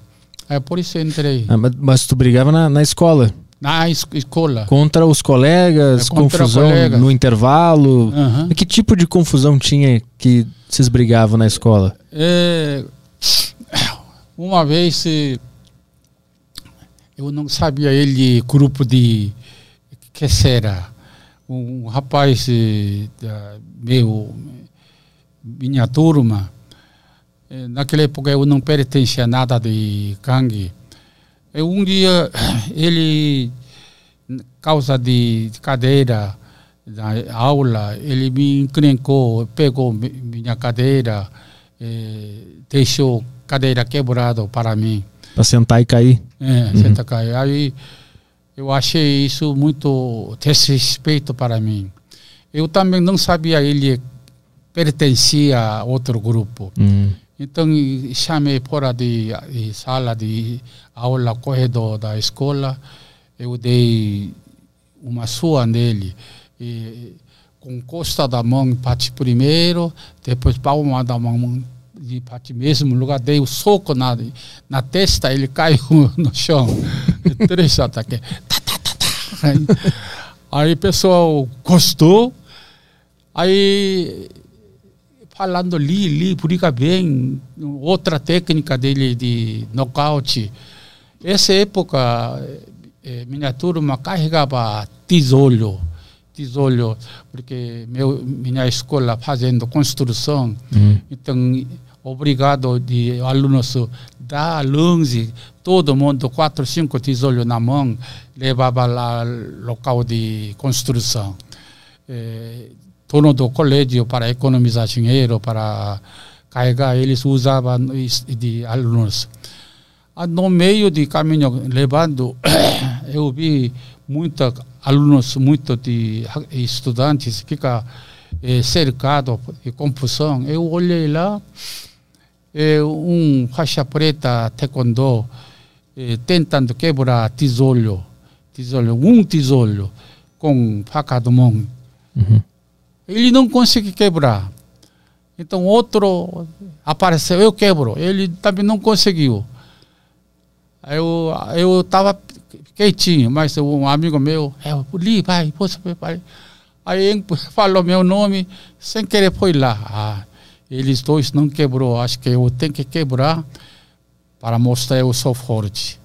Aí eu segurei um tijolo uma mão, aí esse virada, virada tiratório faz trás terceira força. Eles quebrando assim. Hum.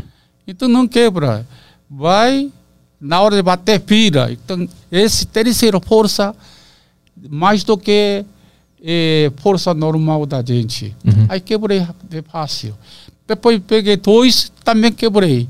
Aí ficou famoso. Li quebrou dois tijolos. Quem não quebrou, ele quebrou dois.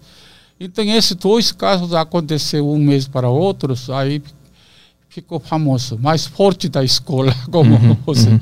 Aí eles convidaram para mim entrar esse de gangue. Mas eram teus colegas da escola que te convidaram para ah. participar. Não foi o chefe. O chefe mandou.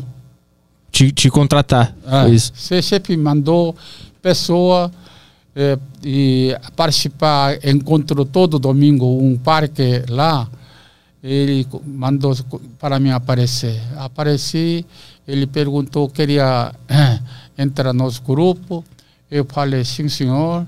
Aí apresentei para todos dois e deu o número 64. Uhum.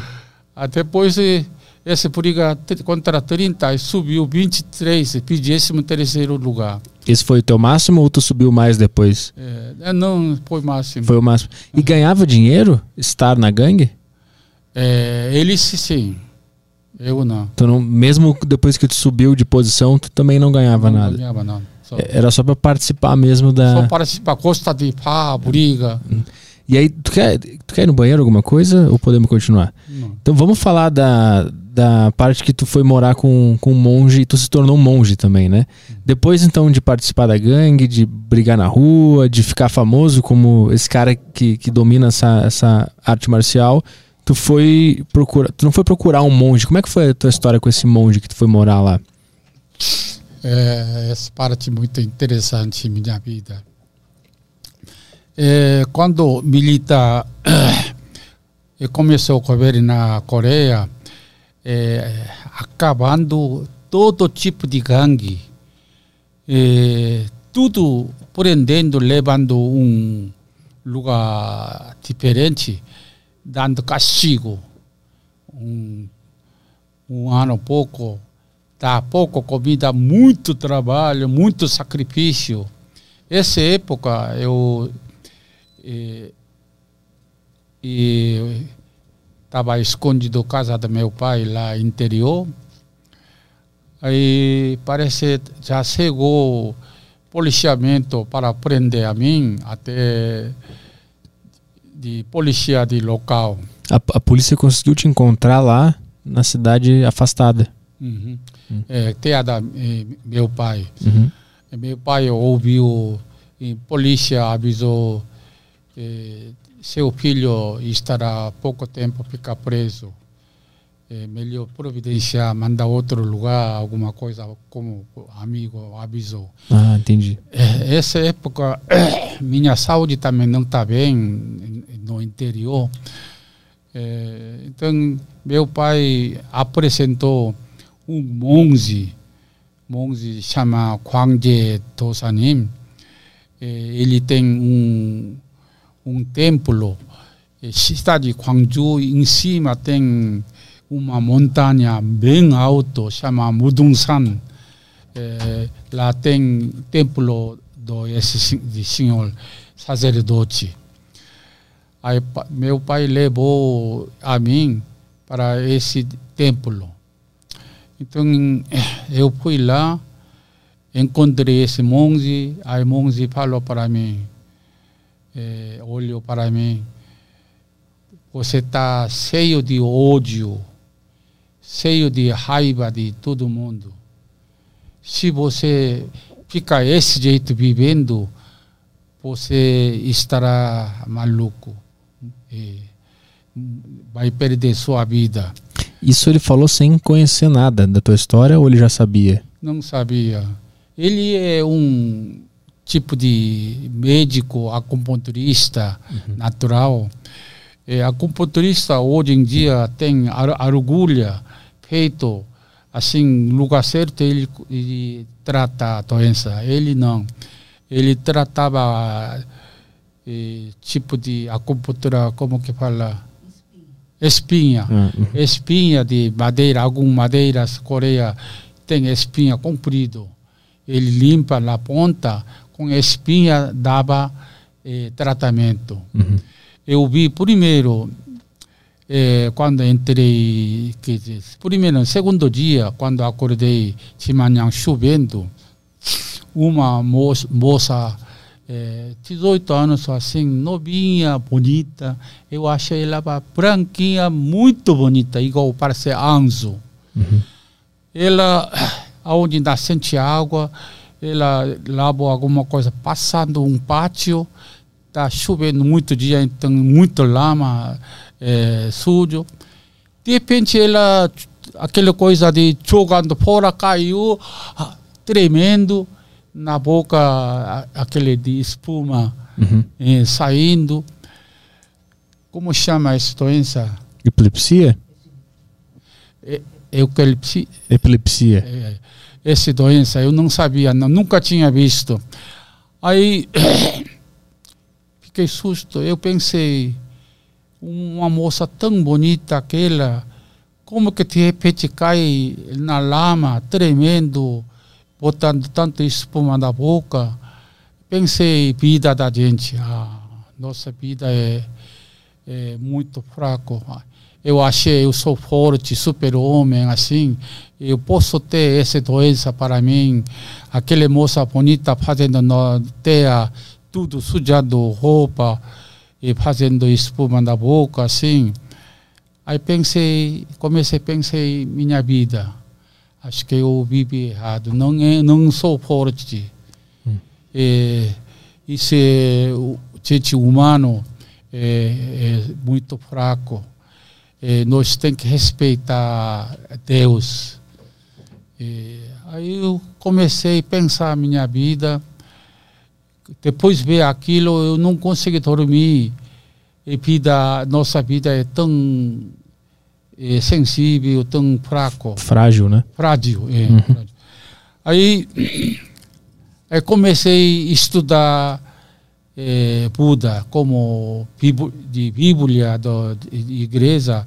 É, budista também tem livros sobre Buda, uhum. filosofia, origem e tudo aquilo de de ensinamento da Buda, tem muitos livros. Comecei, comecei a ler, comecei a rezar. Aí assim, um pouquinho, pouquinho, eu virei monge. Aí depois eu, eh, mestre eh, e Quangji dosa님, aquele né, é sacerdote cortou o cabelo meu. Aí comecei a virar oficialmente monge. Uhum. Só deixa eu entender, o, o, o, teu pai te levou nesse templo uhum. para fugir da polícia uhum. que estava tentando te encontrar. Uhum. Ele conhecia esse monge e te deixou lá para tu ficar escondido, é isso? Isso.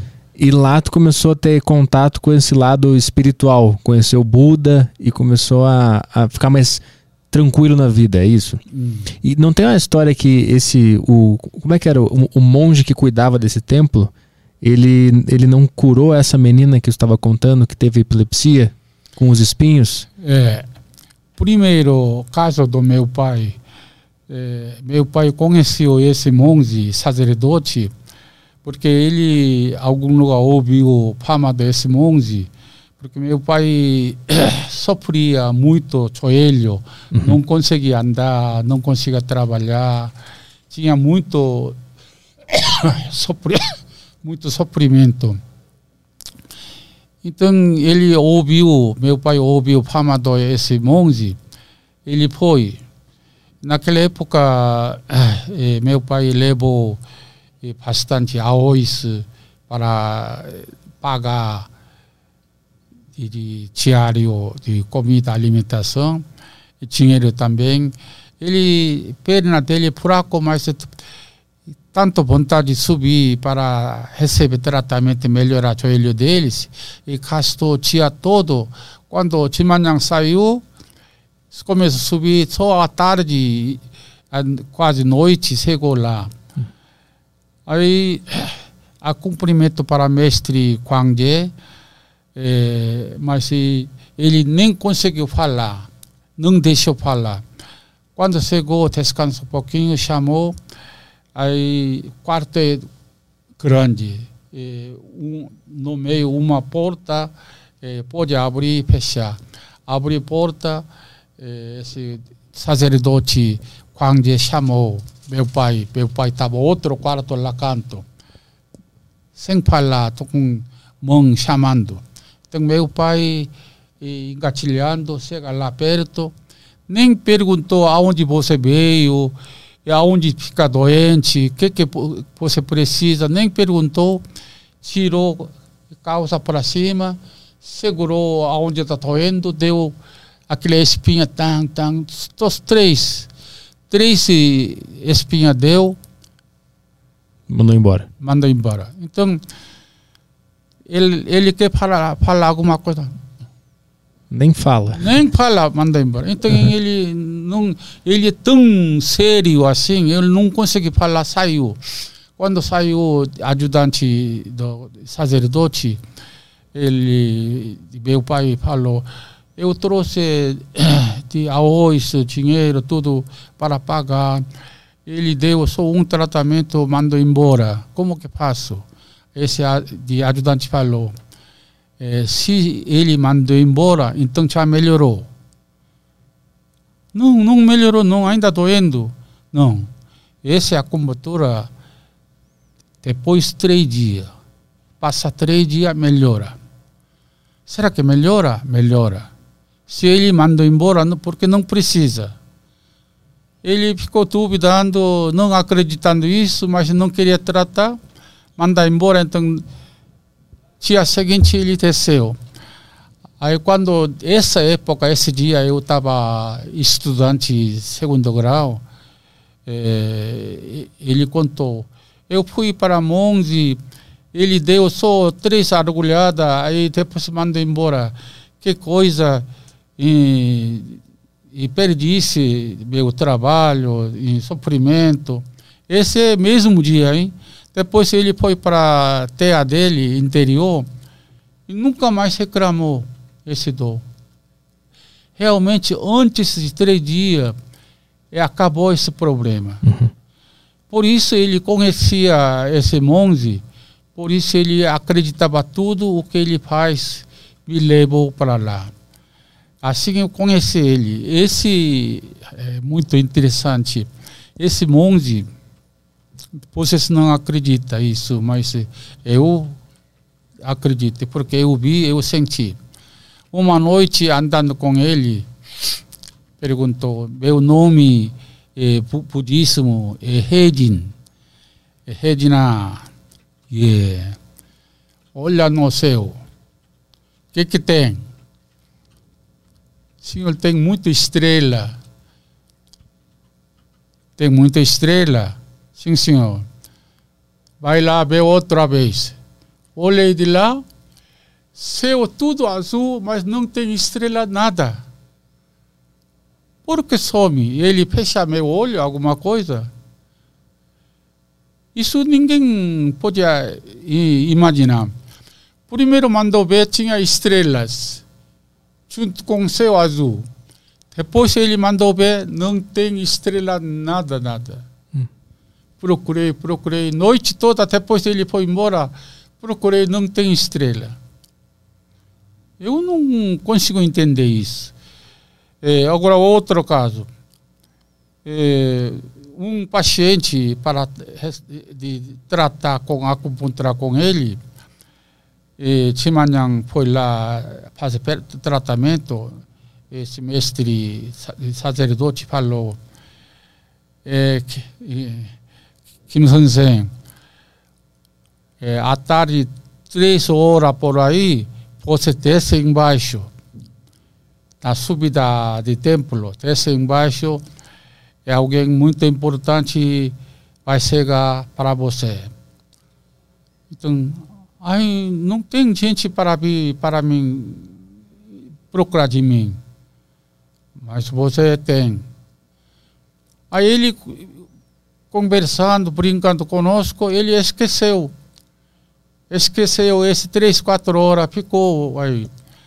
Aí meu mestre gritou, Kim yeah. Aí ele correu para lá. Eu não falei, você vai descer embaixo? Ah, eu esqueci. Olha lá, sua mãe está lá, tá, quase está morrendo. Vai lá descer logo. Leva lampião.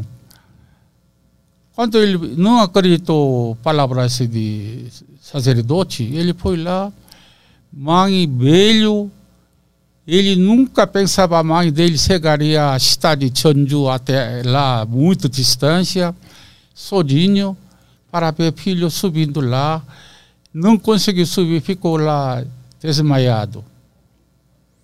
Qual é a explicação? O que, que esse cara tinha? Então, isso eu queria falar. Ele, sentado lá, templo eh, Tonhassá, ele vê mundo, o que está acontecendo, o que, que a próximo país pode acontecer. Ele tem visão de futuro para tudo. Um dia de prim, primeiro dia do ano, todo mundo foi lá cumprimentar de cumprimento de primeiro dia do ano.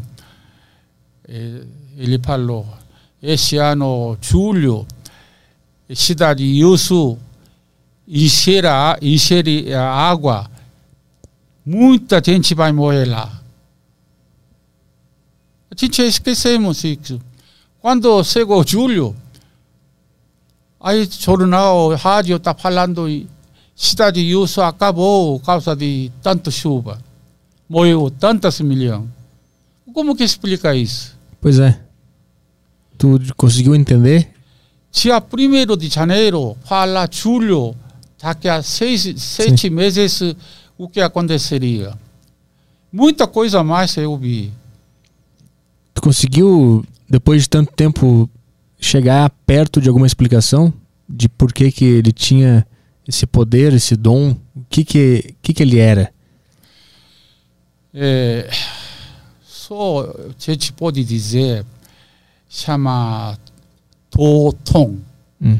Totong quer dizer, é, conseguiu um nível de espiritual, é, virou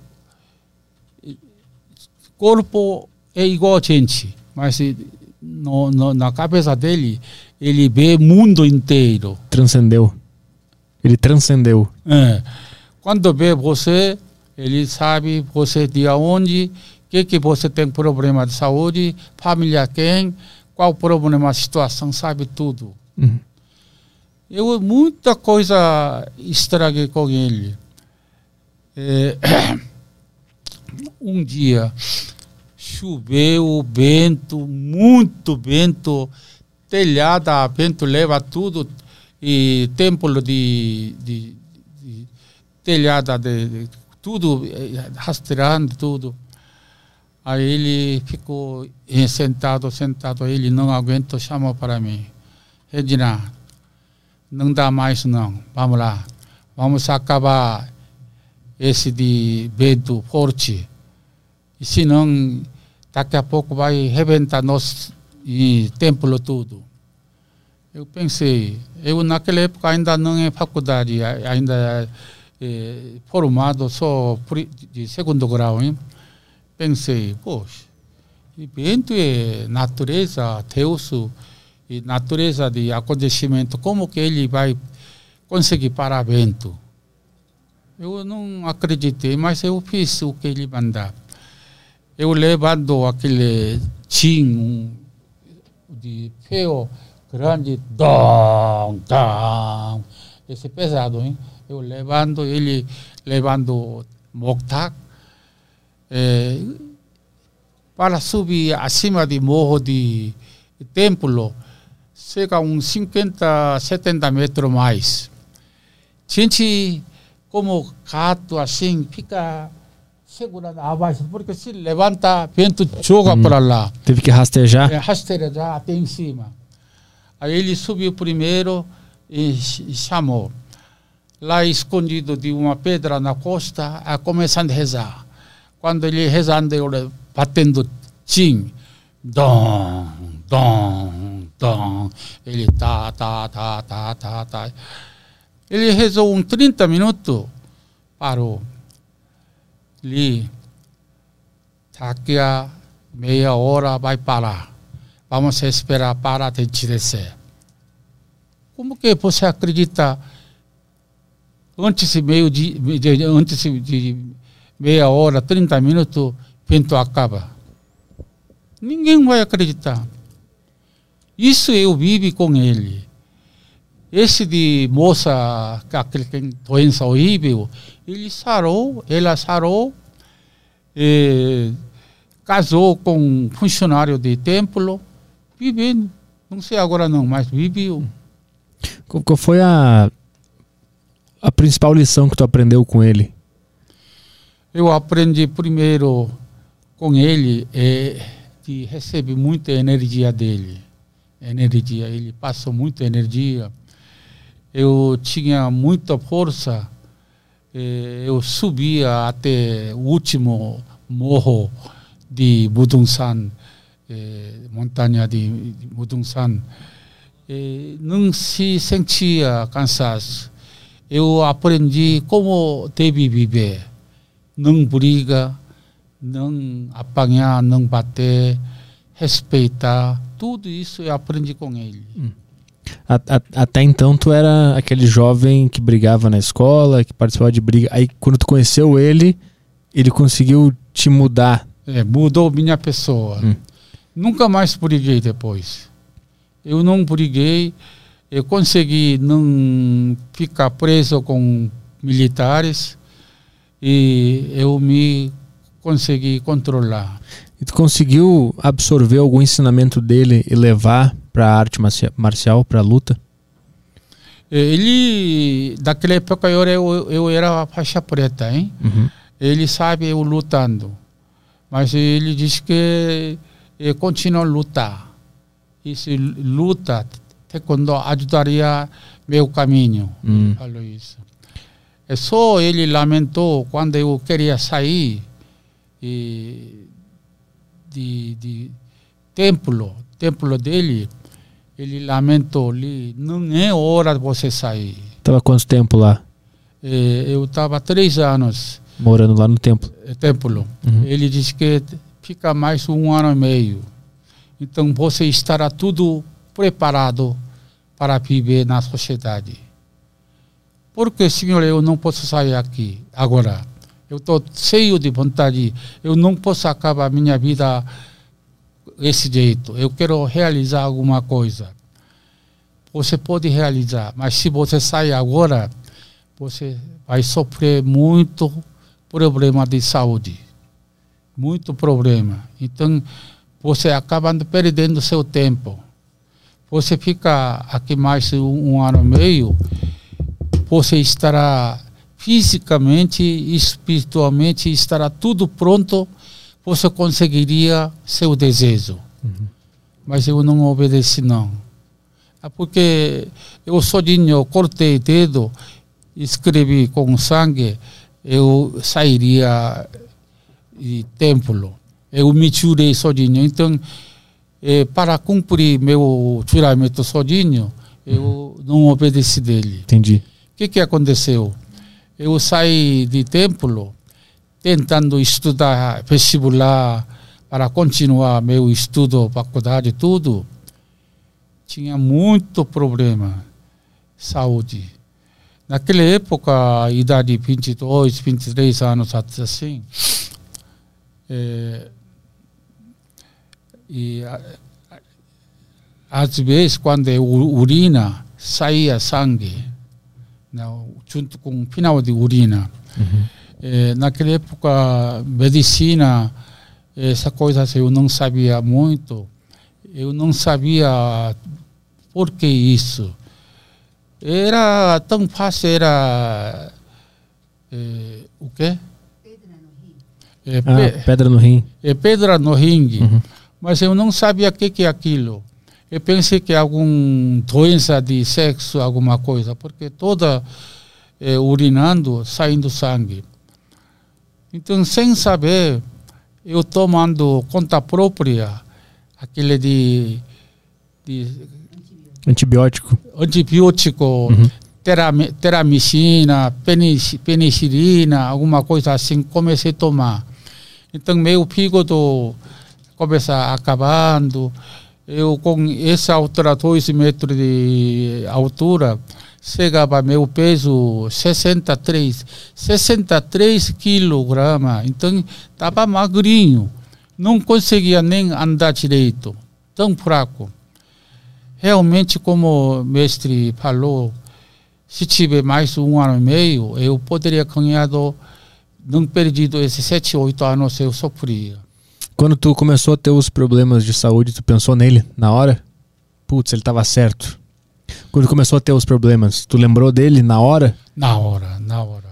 Logo eu comecei só, só, porque quando ele não deixou sair, ele falou essa doença eu tenho. Eu sozinho rindo, sozinho, ah, meu mestre me enganando. Hum. Ele queria me segurar. Uhum está é, falando isso. Eu não sinto nada. Não sentia nada, realmente. Não passou três meses sair do templo, começou a acontecer isso. Aí uhum. sofria ano, ano, ano, sem saber que doença é essa. E, e quantos anos durou para se curar dessa doença? Mais sete anos. Sete anos. É. E depois, quando vim para o Brasil, quando eu comecei a dar aula turma de medicina, eh, Universidade de Rio de Janeiro. E, aí, e um e aluno entre estudante de medicina, um aluno Maurício, e falou para mim, mestre, isso é é, pedra no rins. Por isso ele está é, sofrendo. Hum. Melhor fazer exame. Aí fez exame já apareceu pedra no rins. Dois rins tem pedra. Aí eu fica fraco, magrinho. É, aí mandou beber dois, três litros por dia de água. É, muita coisa, é, não toma álcool, alguma coisa assim. Aí comecei a cuidar. E tu teve contato de novo com o sacerdote? Ou nunca mais viu ele depois? Depois eu vim para o Brasil, não consegui encontrar. Nunca mais nem tentou en- entrar em contato, nada. Não. A última conversa foi aquela. É, minha esposa foi à Coreia, encontrou ele, cumprimentou. Hum, É, mas eu não dava conta tudo. Esse milagrosa dele tem muita história para contar. ah, de, Mas- de milagres que ele, que ele Ah. realizou, né? Realizou. Esse da, da, da menina que, que tu contou que teve epilepsia, ele não botou a agulha no olho dela? Foi isso que ele fez, né? É, quando ele, ela caiu, aí o pessoal todo mundo gritou. É, ah, já caiu, mestre, mestre. Ele saiu e quarto dele nem colocou eh, sapato com pé nua, chegou lá, no lugar nem levantou, deixou deitado, pegou bolsa, esse de coisa Espinha. de espinha, você vê aí, ela está deitado, sem segurar, sem olhar, ¡buc! a agulha entrou tudo com essa parte aqui, entrou tudo. Outro coloca aqui, outro coloca aqui, abriu aqui mente, deu quatro agulhas. Aí deixou ela tremenda, tremendo, tremendo, parou. Aí respirou normal, aí levou para quarto. Assim, diz que esse mestre falou, esse tratamento tem que tratar na hora. Na hora tem aquele eh, sinal. Eh, n- quando não tem sinal, normal, não adianta tratar. Hum. Quando esse doença vem no corpo, naquele momento tem que tratar. Aí depois deu mais uma, dois, depois melhorou totalmente. Esse templo era um lugar que pessoas que estavam doentes iam pra lá pra melhorar, é isso? Muita gente foi. Muita gente é, doente, incura, incurável. Uhum. É, um hospital operado três, quatro vezes não tem resultado, ele consertava. E tinha que pagar pra estar lá? Ou era comunitário? Ele não cobra. O problema é ele não cobra, ele deixa cada um seu critério. Entendi. Aí eles dão arroz, dá dinheiro, dá dinheiro na de estátua de Buchonim na embaixo tem uma caixa. Uhum.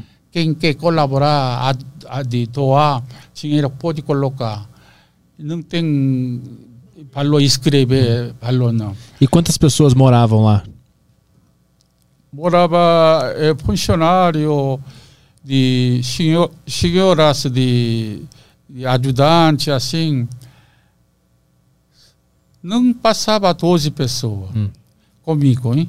eu também trabalhei como ajudante Entendi. agora é, paciente tinha 40 50 sempre tem Ah, eles iam, faziam o tratamento e iam embora, né? É, um alojamento para pacientes. Hum.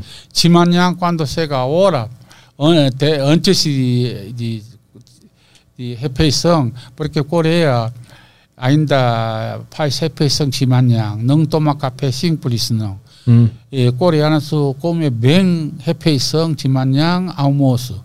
Come pouco eh, a jantar. Ah, entendi. Então, antes da refeição, todo mundo fica eh, eh, fileira atendido pelo mestre. Depois vai lá comer primeiro refeição do dia. Foi ele que te apresentou Buda? Tu conhecia já ou foi com ele que tu conheceu? Eu nunca conheci Buda. Uhum. Através dele. Uhum. Através dele eu conheci Buda. E qual foi a. O que, que tu aprendeu com Buda? O que, que, que ele te passou que mudou a tua visão da vida e que fez tu melhorar?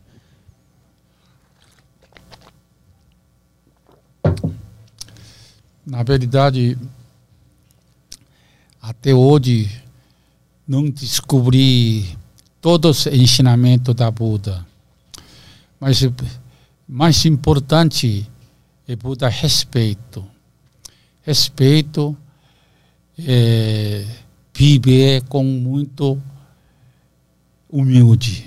Isso é, digamos, nosso Chonsugyong, primeira palavra assim, chama 정구 업지는 수리 수리 마 수리 수수리 사바하 esse suri suri sabaha esse de palavra de Buda quer dizer é, cuidado a boca a falar hum. é, pedindo suri suri ma suri susuri sabaha o que eu falo e minha boca falado errado, pedindo perdão. Né? Uhum. Então, esse tudo, de todas as palavras Buda, a gente repete dia a dia, todos os dias, é, para é, dar importância, para respeito à própria pessoa, para viver mais humilde. Então, é muito importante a gente vive de qualquer maneira. Cada passo, um passo pensado e vive na sua vida. Antes tu era muito impulsivo. Tu não, pensava, tu não pensava muito antes de agir, antes de conhecer. Exatamente. Antes não pensava nada, não. Agia sem pensar. Uhum. É, é, isso é antigamente. Agora depois eu aprendi com ele, eu sempre penso primeiro, depois faço. É, controlou muito melhor minha vida. Depois eu estive como sacer de monge lá vida, é, me corrigiu muito, me deixou muito seguro de andar, viver, falar. Uhum. Muito bom isso. E tinha meditação? Ah, meditação lá no tempo? Eu fiz muito meditação, porque esse mestre especialista dele é meditação. Hum. Esse tudo poder ele faz, ele conseguiu através de meditação. Eu não vi, mas ouvi. Ele era uma pessoa normal como a gente. Ele é muito bonito assim, tinha muito mulheres, tinha até muita por causa de mulheres na vida deles. Um dia ele pensou isso não é vida permitido. Ele largou essas mulheres, pai, mãe, tudo. E entrou montanha chama Chirisan, entrou ele vivendo qualquer coisa fruta de folha ele começou a meditar. Meditando, meditando, meditando. Conseguiu aquele nível de totom. Hum. É, conseguiu realizar é, alto, mais alto nível de espiritual. Então, ele me ensinou na hora de meditação, é, pode sentado, fora ou dentro, mais confortável. É, primeiro, olho fecha. Fecha olho. É, na nossa vida existe 108 eh, problemas de alegria, preocupação, é, ou alguma de vontade. Esse tudo, 108 co coisas. E onde eu vou morar? E. Como é que é? 108 bolinhas. É, 108 bolinhas. Ah, e cada uma era uma preocupação. Um colar. E Entendi. Esse, cada um, um item de vida. Entendi. Digamos, vontade de comer, vontade de ver, uhum. beijar, o que andar, o que o que. Então, quando a gente fica parado, sempre nossa cabeça tem alguma coisa pinta, aparece. É, a coisa de ontem, avião, e acontece isso. Ou comida de ontem, o que, que comi. O filme assim, ou vontade de viver com meu filho, alguma coisa vontade. Isso, a gente podemos dividir 108 coisas. Então, cada bolinha passando, passando, está tirando mente, aparece na mente, tirando fora. Uhum. Só pensando, digamos, um título, Artu, digamos, Artu. Aí esse pensamento, outra coisa aparece, eu com minha mente, eh, passando com folhinha junto, tirando fora. Está procurando Artu. É muito difícil aparecer Artu minha cara bem grande, brilhando. Hum.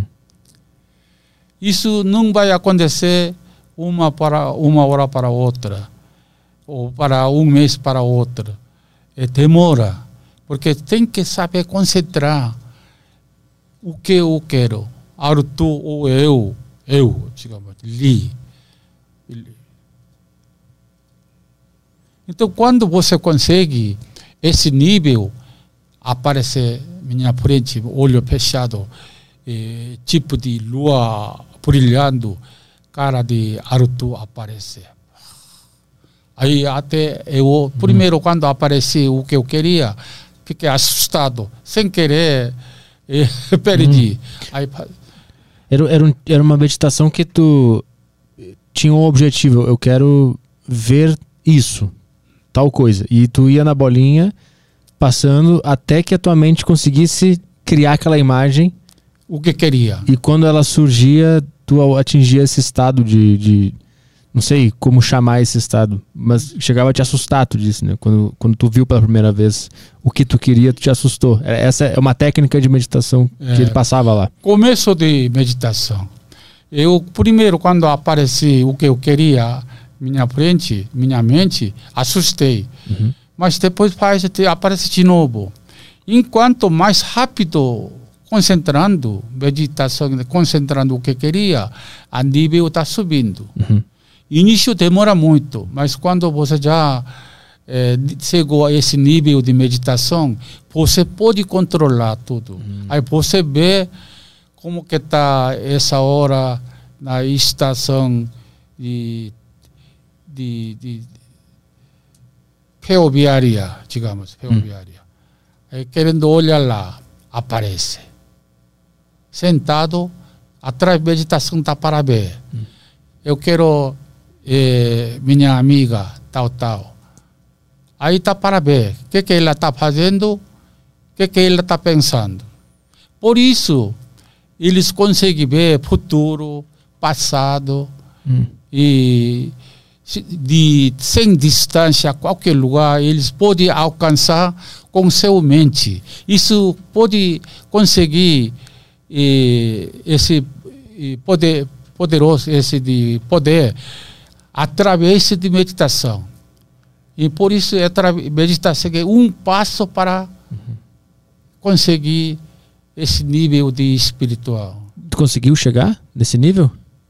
Eu não consegui ainda. Se conseguisse, eu não estaria aqui. Mas comecei a treinar muito. Uhum. Precisa muito paciência. E tu ainda faz? Hoje em dia?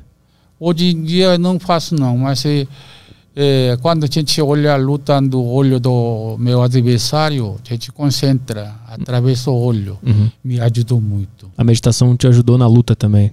Me ajudou muito. Chegamos um desafio lá aeroporto, aeroporto polícia aeronáutica.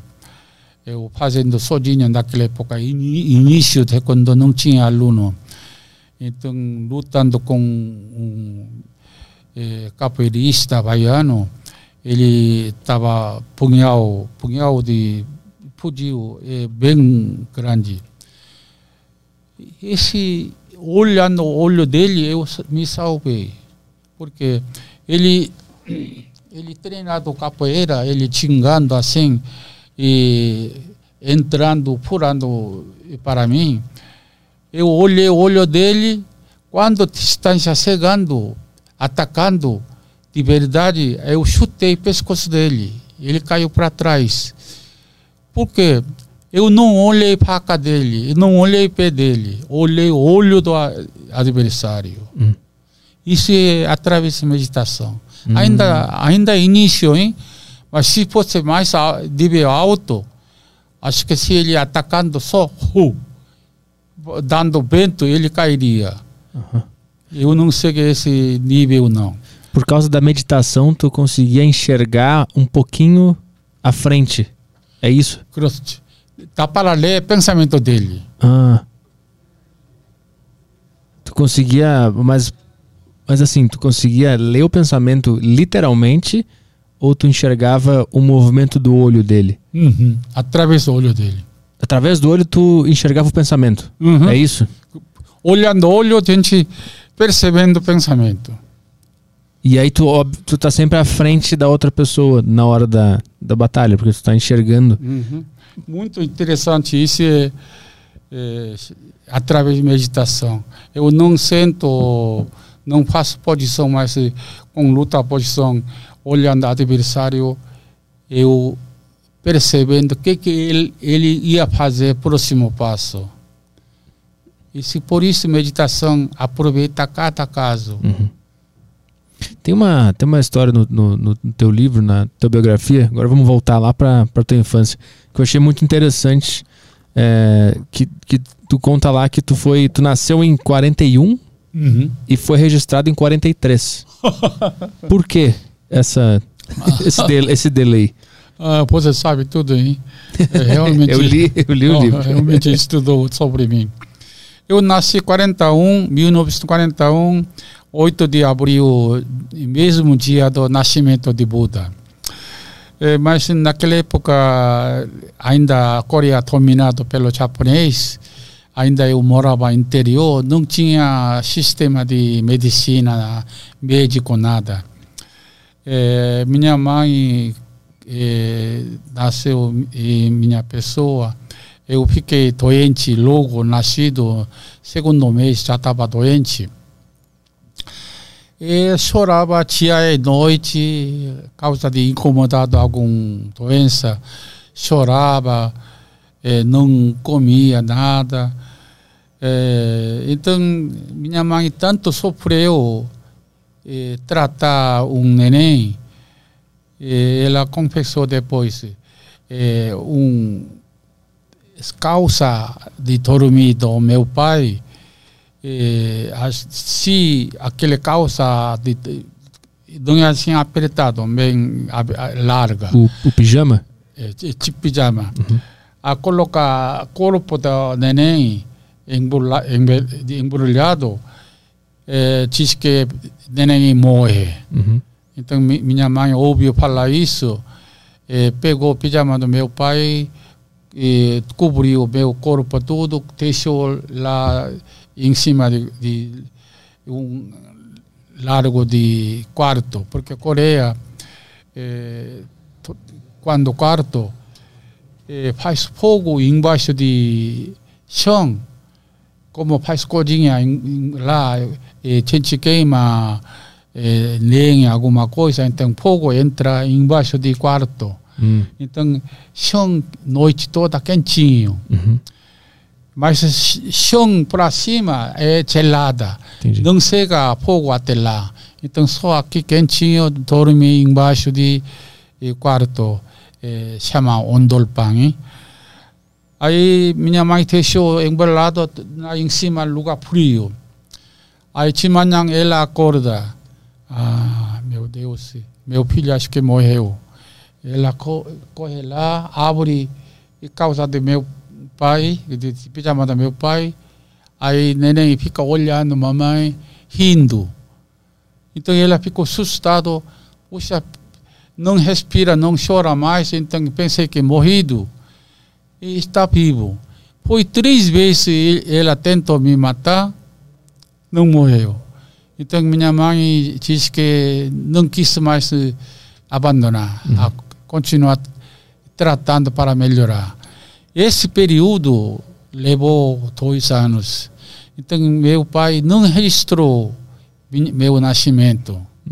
Porque neném vai morrer, não adianta registrar. Naquela época, sistema tudo atrasado. E, então, deveria registrar meu nascimento, dia é, 8 de abril de 1941, não registrou. Ano seguinte também eu estava vida e beira de morte, não registrou. Quando eu melhorei, 1943, eles confirmou eu vou viver, melhorou como uma criança normal. Por isso atrasou dois anos. Meu minha idade agora é, verdadeira idade 81 anos. Mas eh, pelo registro é 79. Dois anos diferente. Eu, eu li ali no livro que é, uma, que é comum isso. Quando a família não tem condições de sustentar a criança É. ou ela nasce doente, É, se faz isso. né? comum. Ninguém reclama, isso é normal. E, e como é que foi lidar com essa informação depois que tu cresceu e ficou sabendo disso? É porque pai e mãe contando minha história, hein? Também meu irmão deveria estar três anos diferente, eh, distância entre meu irmão menor, deveria três anos diferente, mas a realidade o nascimento dele é um ano só diferente comigo. Uhum. Na verdade, três anos depois ele nasceu, hein? Mas eh, pelo registro, eu 43 e ele é 44. Uhum. É, quando te contaram, é, tu ficou triste? É, realmente, eu até agora pensando, minha mãe é, parece muito frieza. Se fosse eu, pai, mãe, eu não deixaria co comer o pijama do meu pai para morrer. eu estava muito triste, mas minha mãe contou a verdade. Mas minha vida é naquela época poderia neném na hora do neném morrido mas eu sobrevivi e até hoje graças graças em, assim, de carinho de meu pai minha mãe eu tô aqui firme Hum. E tu também viveu a, a Guerra da Coreia, né? ah, que é Tu, da tu, Coreia tu viu a invasão da Coreia do Norte. Quando houve queda da Coreia, eu tinha sete, oito anos. Essa época houve que o comunismo norte-coreano atacou sul. Ah, matou muita gente. Até eu moro fim do terra da Coreia, lá final. Chegou até lá soldados comunistas. Eh, graças a Deus, naquela noite, queria matar meu pai. E meu pai ficou preso, eh, porque meu pai era meio rico, hein? então não retribuindo dinheiro para comunistas. Então prendeu, queria matar naquela noite, mas naquela noite ele se perdeu, fugiu. Então se não fosse naquela noite, mais uma noite, meu pai morrido também. Ele fugiu antes dos comunistas chegarem? Não, meu pai não fugiu. Comunistas, antes de matar, recebeu ordem Ah, para tá. recuar. Ah, entendi. É. Entendi. Eles iam. Eles... Tu, tu lembra de enxergar os soldados? Com- Aham. Com as armas invadindo a cidade? Claro, matando, atirando. Tá, tá, tá, tá, tá, tá. É, eu era pequeno, podia para a montanha com família. É, muito confusão, muito coreanos morreu.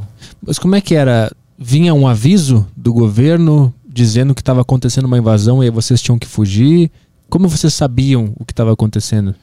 É, conversa, fala com fala, hein? mas eh, naquela época não tinha rádio, não tinha televisão.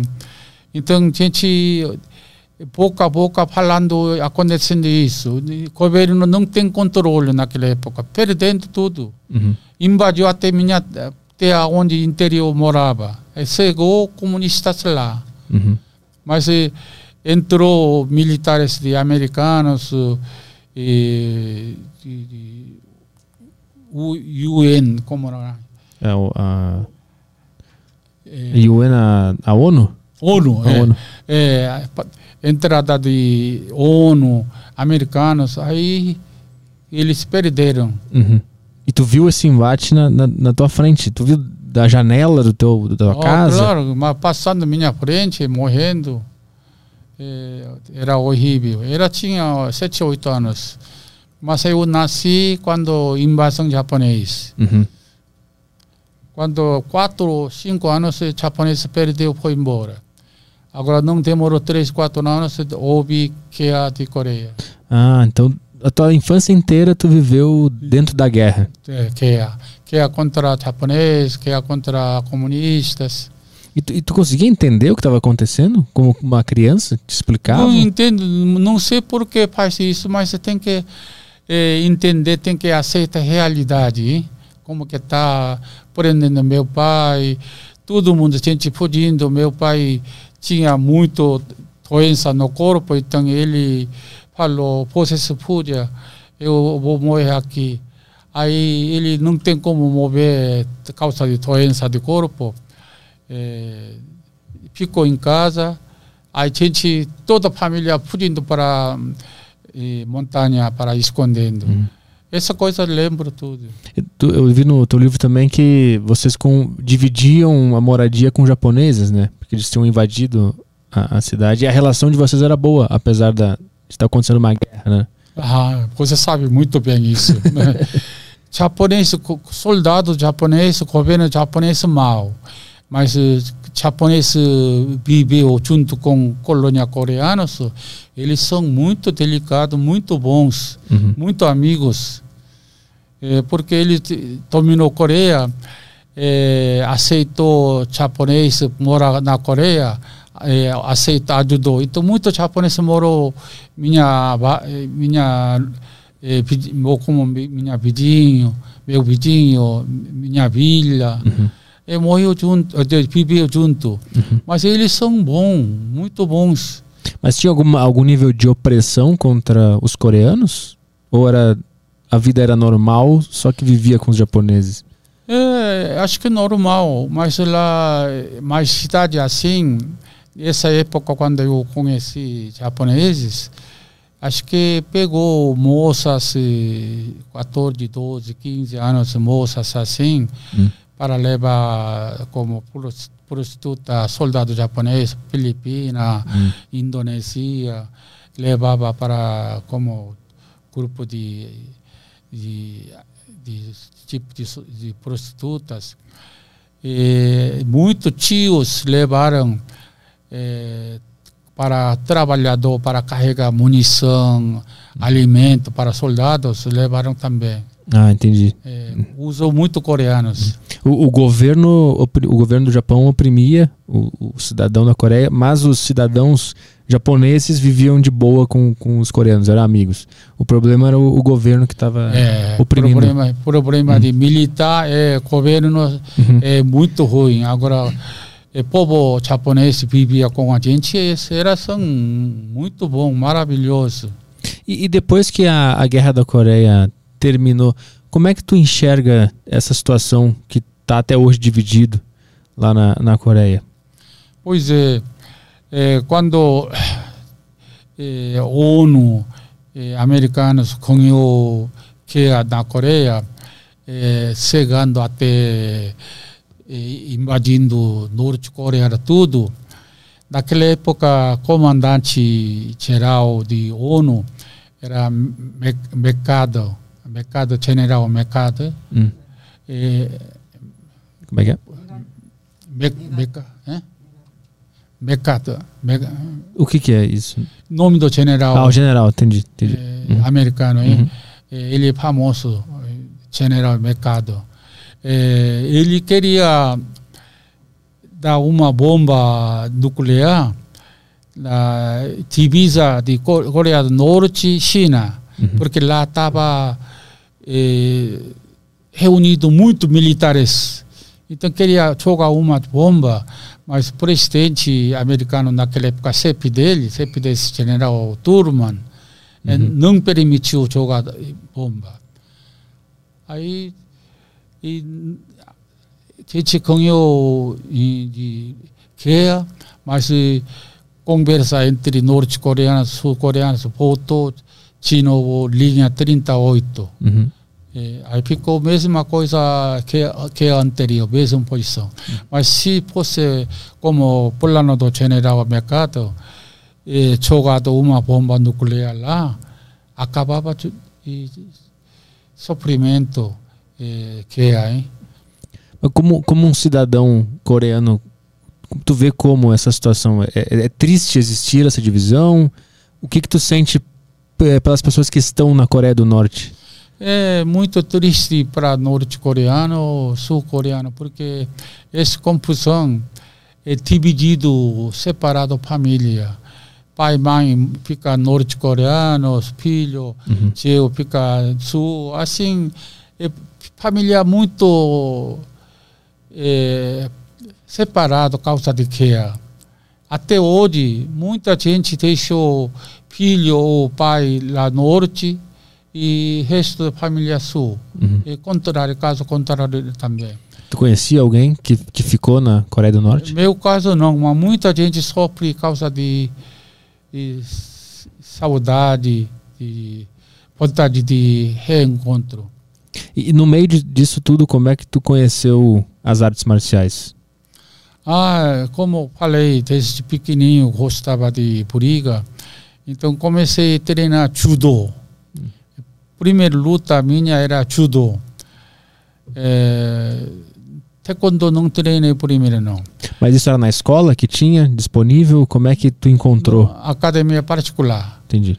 Eu frequentava a academia particular, treinei judô, é, mas eu não acho tudo ajuda uma briga real.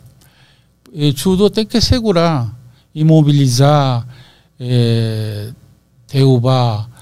Isso não acaba a briga. Então eu parei treinar judô, treinei boxe. É, boxe bom, mas e, depois eu treinei boxe três meses, quatro meses assim. Eu, quando estudando na, na escola, eu senti cabeça fica é, esquisito, é, causa de pancada recebi. É, então, poxa, esse jeito eu vou ficar maluco, alguma coisa. Aí apareceu o taekwondo. É, eu vi a primeira demonstração, meu amigo faz, e pulando, chutando. Aí, aí adorei. Puxa, homem, como que pula, chuta? Aí fiquei admirado. Já era uma, uma luta, uma arte marcial popular lá? Era popular ou era desconhecido? É, eu não ouvi falar esse uhum. taekwondo, mas um amigo mostrou, aí comecei a eh, conhecer essa parte, esse uhum. nome da luta taekwondo. Era chamava, naquela época chamava, chamava Taekyon. Até depois, dois anos depois, apareceu o nome oficial Taekwondo. Uhum. Aí gente seguindo outro nome. E depois que conheceu, ficou nessa uhum. para sempre. Uhum. Qual é a, a origem do, do Taekwondo? É, taekwondo é como nome antigo Taekyon, como eu aprendi, comecei a treinar um dois anos Taekyon. É, nasceu de, de reino Shila, nome do reino chama Shila, cidade Sorabol. E lá tinha um grupo de, de militares chamado Harangdo, Harangdo. Através do Harangdo eh, nasceu Taekyon. Hum. Eh, eles usavam espada ou lance, alguma coisa, usando pé junto, misturado com espadas. Então, eh, esse Taekyon é mãe do atual taekwondo. Foi criado por militares, então? Militares, uhum. grupo de militares chamado Harangdo. Uhum. E qual era, qual era a, a principal característica? Por, por que, que virou um, uma luta específica com um nome específico? É, Taekyon é para ajudar é, soldado para lutar na, no campo de guerra. Hein? Uhum. Então, é, morrer ou matar. Então, cada chute, cada soco era fatal. Uhum. Essa luta, treinando através do soldado Harangdo, aí sempre existia sempre existia na Coreia. 1955, eh, japonês perdeu, foi embora para Japão, 아이 꼴꼴로꼬 노미 태권도. 에 드란치 트리 트린타 세이사노스 샤포니스 토미나바 테아 코레아 에일리스 능 데시아바 루타 태권도 태키가 나길래 예쁘까? 에능 데시아바 디 프라치카 시름. 에웅 조고디 시름 치프디 수모. 수모 자포네이스 칭이야 나코레야 시름. Eh, falar coreano eles não deixam falar língua coreana. Só falou, só fala japonês. Mudou o nome, da, nome do coreano, tudo jeito de japonês. Então, eh, digamos, 36 anos, Japão mudou muita coisa Coreia. Eh, coreanos parou desenvolvimento, cultura coreanos, ou arte marciais coreanas, ficou parado 36 anos. Uhum. Depois o japonês embora, começou de novo. Uhum. Depois de desenvolver a, a, a, arte de novo, né? Isso. Uhum. Vamos ver se tem algumas perguntas aí interessantes. Vamos lá, tem o Thiago aqui, ele mandou ele mandou a pergunta dele aqui. É, esse aqui é o Thiago, ele mandou a mensagem é: "Acho muito da hora taekwondo, mas já procurei muito na minha cidade e não encontrei academias que ensinam a arte. Dá para ser autodidata nessa arte marcial? Aprender em casa? É possível? Obrigado. É, existe livro é, escrito comigo, eu escrevi cinco livros é, para iniciante, faixa branca até chegar faixa preta, pode treinar pode treinar. Hoje em dia tem áudio, hoje em dia tem vídeo. Você treina, depois mostra para mim ou para alguns mestres, eles corrigem ou melhorar seu desenvolvimento de prática. Legal, tem a, a, o Kleber mandou aqui, uh, vamos ver. Uh, boa tarde, Arthur, Caio e mestre. Uh, gostaria de saber como o mestre e o taekwondo uh, enxergam o ódio do ser humano. Ele deve ser evitado a fim de manter a paz interior ou deve ser domado e usado como uma ferramenta pelo indivíduo? Como é que se lida com como é que se lida com o ódio? O ódio interno do ser humano que a gente tem. Como é que se lida com ele? A gente canaliza ele ou a gente consegue acabar com ele? ódio. É. É, ódio não ajuda nada, né? Na verdade, é, é, se um mestre quando tem ódio, ele sabe controlar é, seu sua mente, é, é, atualizar e realizar sua posição e como deve fazer. E ódio não não ajuda nada. É, mas taekwondo existe para se defender. Se alguém queria ferir você ou matar você, é, quer fazer mal de você, aí você tem todo o direito para defender. Agora, taekwondo não pode ser usado para bater, é, violência a outra pessoa, é, fazer desumanidade, isso não pode, não ensina essas coisas. É filosofia do taekwondo, a defesa.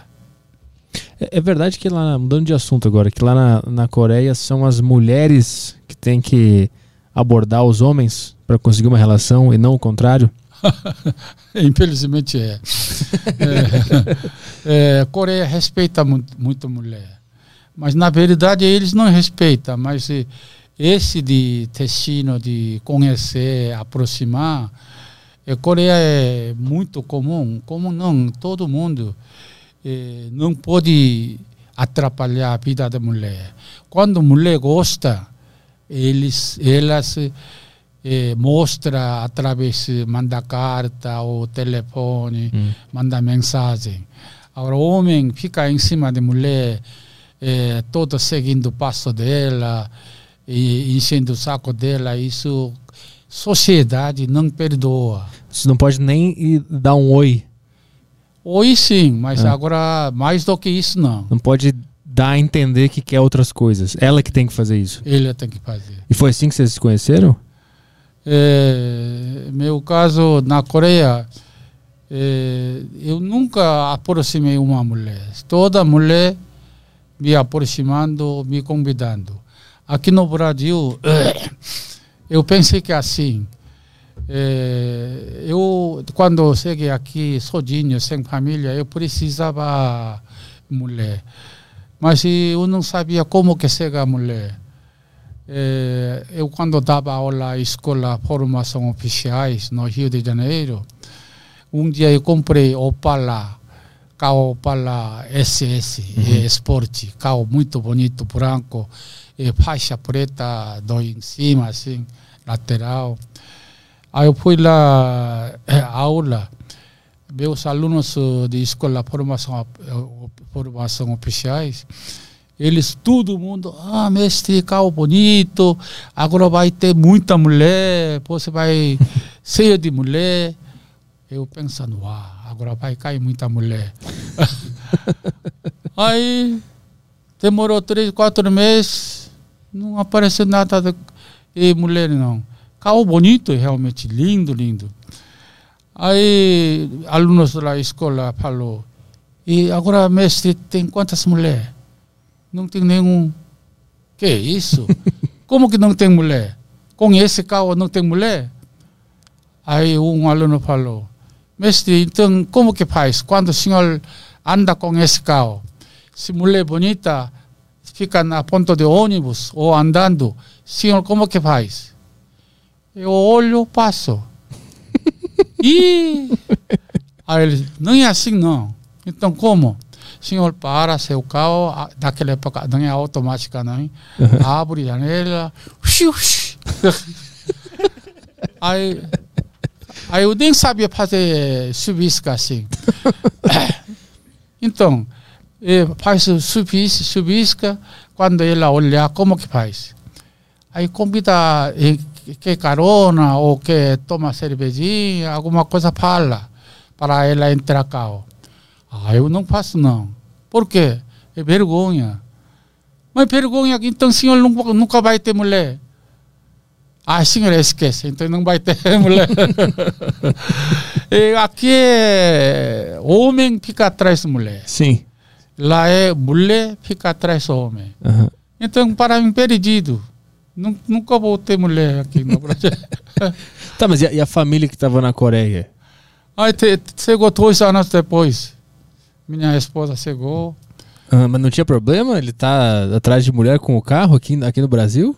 Não, Ah, era, não era um problema? Eu não estava atrás de mulher, não. Não consegui, não. Então, Não consegui. Se conseguisse, teria muita mulher, mas não consegui, não. Não sabe justificar. esse foi o detalhe que. Na Coreia eu tinha muita mulher. Muita mulher.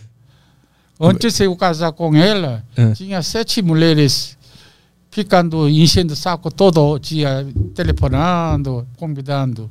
Coreia é mulher, tem que ficar em cima do homem. Porque a tua fama como lutador eh, ajudava nisso?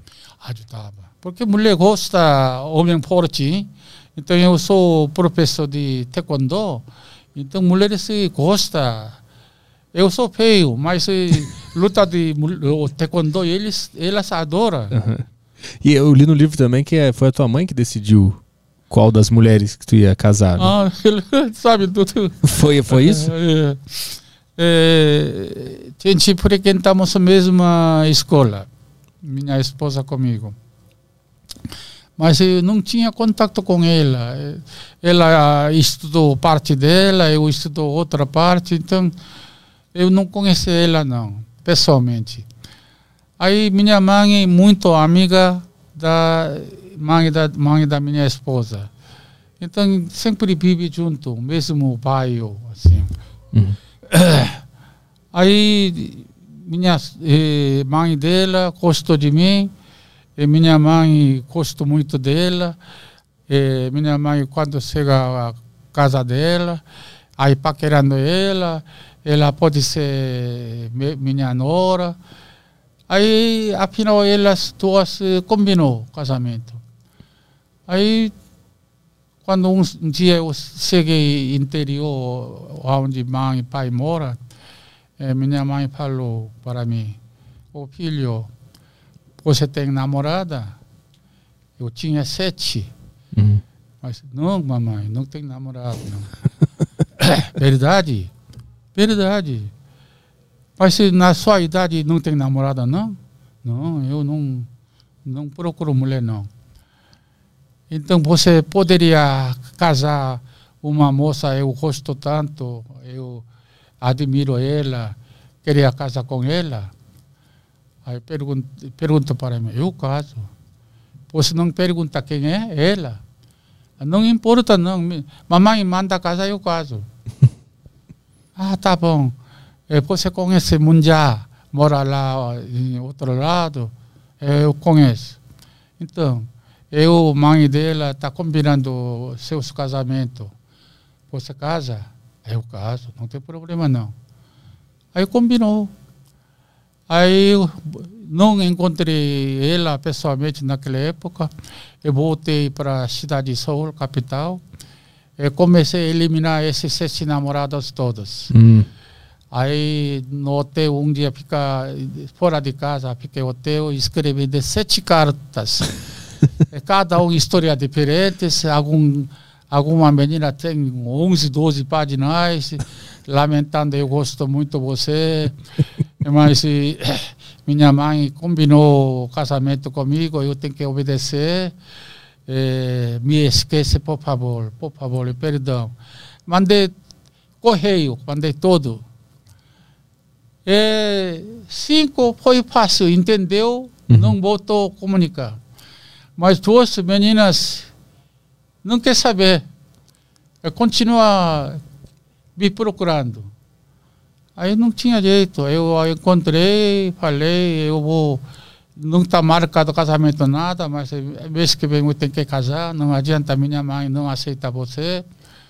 É, deixa eu ser bom filho eu quero casar com minha mãe gosta de uma moça mãe gosta aí casei com ela e já tinha um, um, uma filha eu vim aqui deixando na Coreia uhum.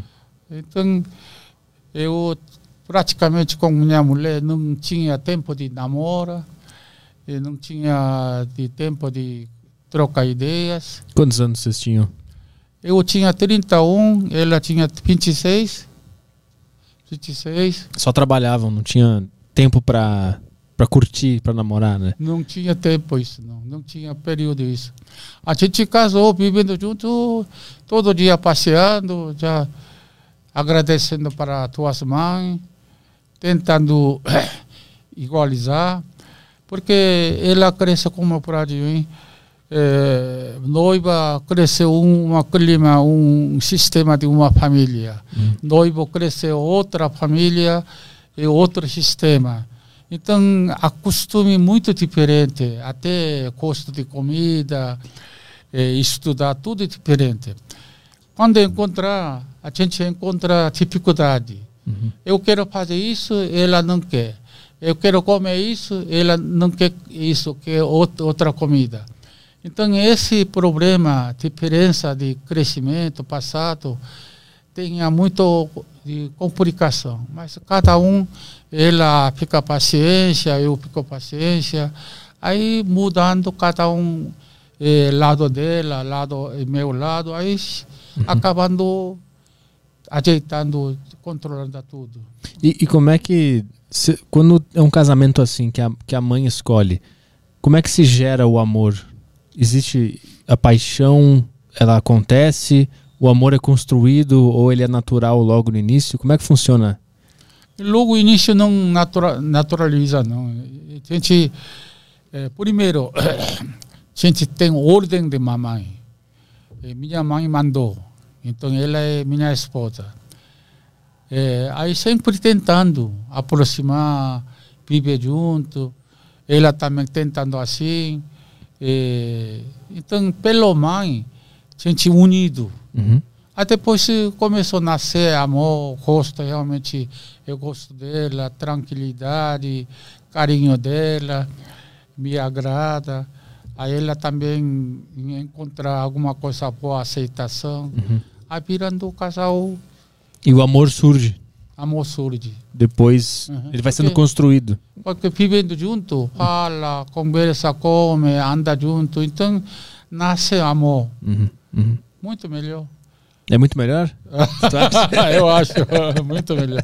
Acho que é bom casar é mandado de mãe e pai, mas acho que é. Maravilhoso. porque paquerando, namorando assim, início maravilha todo mundo. Uhum. E cada um esconde sua personagem verdadeira. Sim. Então, maravilha, 100%. Depois casou, eh, começa a aparecer sua verdadeira atitude, verdadeiro de hábito. Aí, homem queria mostrar machão, mulher queria receber carinho 24 horas. Então, isso, isso se dá mal. Aí separa, né? Eu vi muita pessoa casal coreano, casou mesmo à noite, lua de mel, separou. Uhum. Mas a gente não precisa porque minha mãe escolheu, então ela é minha esposa. Viu, Caio? O que, que é? Não, ah, não viu? Não tá prestando atenção. Toca uma pergunta aí. O... Teve um cara que perguntou. Deixa eu só achar aqui a pergunta dele. O Thiago mandou aqui. É, o senhor citou nove pontos mortais do corpo humano no Taekwondo. Quais são eles? É, nove pontos mortais é bom saber. Mesmo não praticar, sabendo, você pode só salvar a sua vida. É, primeiro, nariz com boca no meio, chama injun. Esse ponto, quando um soco batendo aqui, com barulho de como isopo, pá, é, a gente cai igual madeira para trás, para lado, para frente. Morre na hora. Se não socorrer dentro de 30 minutos, leva ao hospital, não, não se tratar, não volta para respirar. Esse índio. Aqui, no pescoço embaixo, tem um, um ponto mole, só carne, não tem osso, nada. Chama mokjot. Com um dedo da tocada aqui, até pode furar. E meu dedo quebra dois tijolos maciços. Então imagina aqui, rebenta na hora. Aqui pode voltar a viver, mas aqui não, não volta a viver. Então, um, dois, três. Esse dois é três. Entre orelha e olho no meio. Você pode mexer seu dedo, mexendo com o ponto de dedo, vai sentir é mole e fraco. Chama injum. Ah, não, não, não. É, de, 목동, eh, peraí. 관자놀이, 관자놀이. 일단 인중, 목젖, 관자놀이, 도이스폰토, 악기 목동맥, 아트라이스 오렐리아. 악기 악기 웅 파카더멍 아싱 아이 맞다. 이제 목동맥. Então quanto é? Um, dois, três, quatro.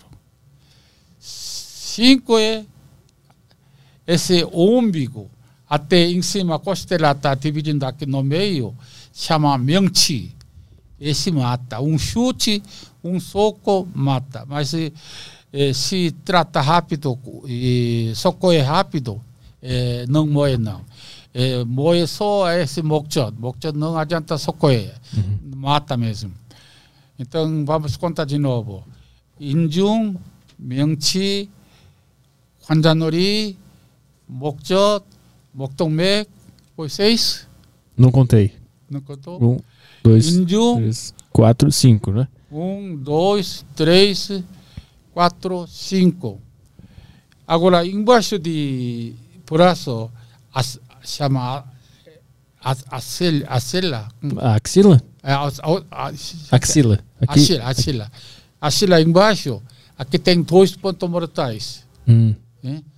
Então, esse pessoal para lutar com o adversário, alguns fazem assim.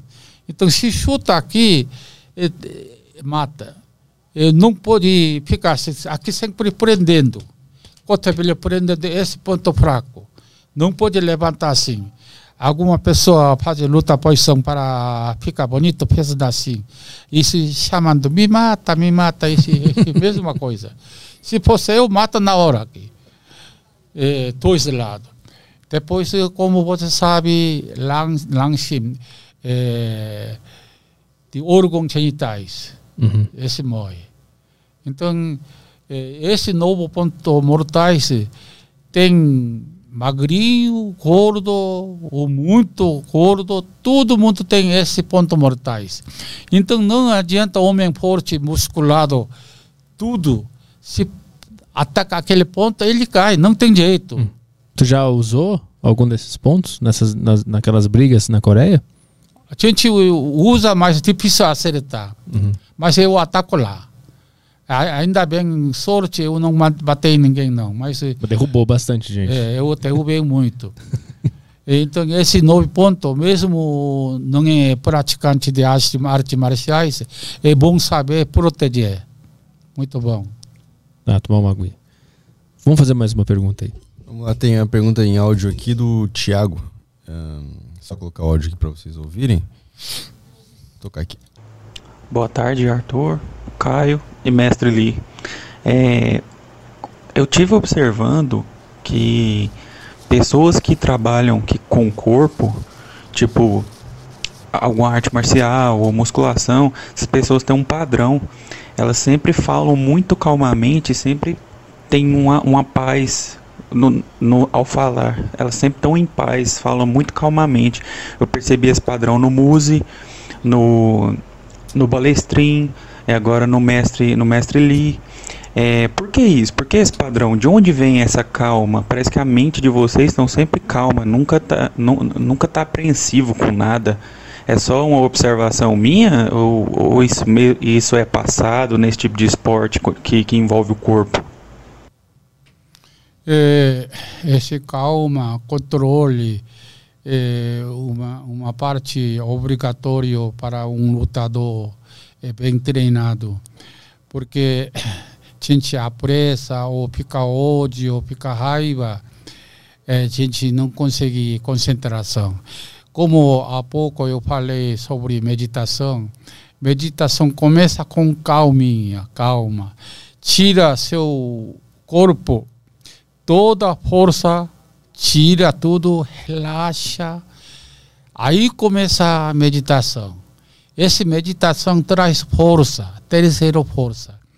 Então, se gente, um lutador não sabe controlar calma, controle, ele não pode conseguir uma força superior, chama terceira força. É, gente só usando um soco de corpo, tem limite de força. Então, essa virada, essa eh, energia, para fazer, a gente precisa calma, controle. Isso é principal técnica. É, faixa preta tem que saber esse controle. Boa, toca mais uma aí. Isso aí tem tem a do Wallace. O Wallace mandou uma pergunta. Uh, gostaria de saber, na visão do mestre, o que significa ser forte? É, ser forte não tem limite, né? Cada um tem seu desejo, seu limite. É, considerar forte é, quer dizer acima de normal. Se fosse é, força a técnica normal, é, não pode ser força, mas acima de normal, a gente chama forte. Digamos, uma pessoa tem potência quebrar cinco telhas, não treinados. Agora, quem treinado, é quem tem técnica, pode quebrar oito, doze, eu vi até 16 telhas quebrando. Então, é, 16 telhas é, quebrando, essa é uma técnica, é, pode chamar mão de aço, mão de aço. Porque esse força 17, 16 de, de, de telhas dá uns 50, met, 50 centímetros de eh, altura. Quando a gente soca, com, quebra com soca, é, 주먹, essa força difícil chega finalizar até embaixo. Pode quebrar metade, mas pode restar dois, três, quatro telhas embaixo. Então, aqui, esse momento tem técnica de força. É, você junta sua energia, tudo na parte de, de lugar onde você quebrar, mostra força. Aí você tem que seguir sua energia, energia até final. Aí completa sua técnica. É, assim, é, normal, acima de normal, cinco telhas, você ou outro, quem treinado, pode quebrar. Máximo cinco. Alguns não quebram, mas quebra com espírito quebra. É, então, quebrando 16, é, precisa tem muito potência, treinamento, é, como que é, técnica. É, esse chama forte, acima de normal. Chama mão de aço. Toca mais uma aí. Tem uma do Matheus aqui. Uh, grande mestre Lee, olhando para o Petri e o Caio, você acha que consegue derrubar eles com quantos golpes? Boa noite. quantos golpes tu precisa para nos derrubar? Um, pô. Meio. É. Para Só olhar. alguém para. Para me derrubar e derrubar ele.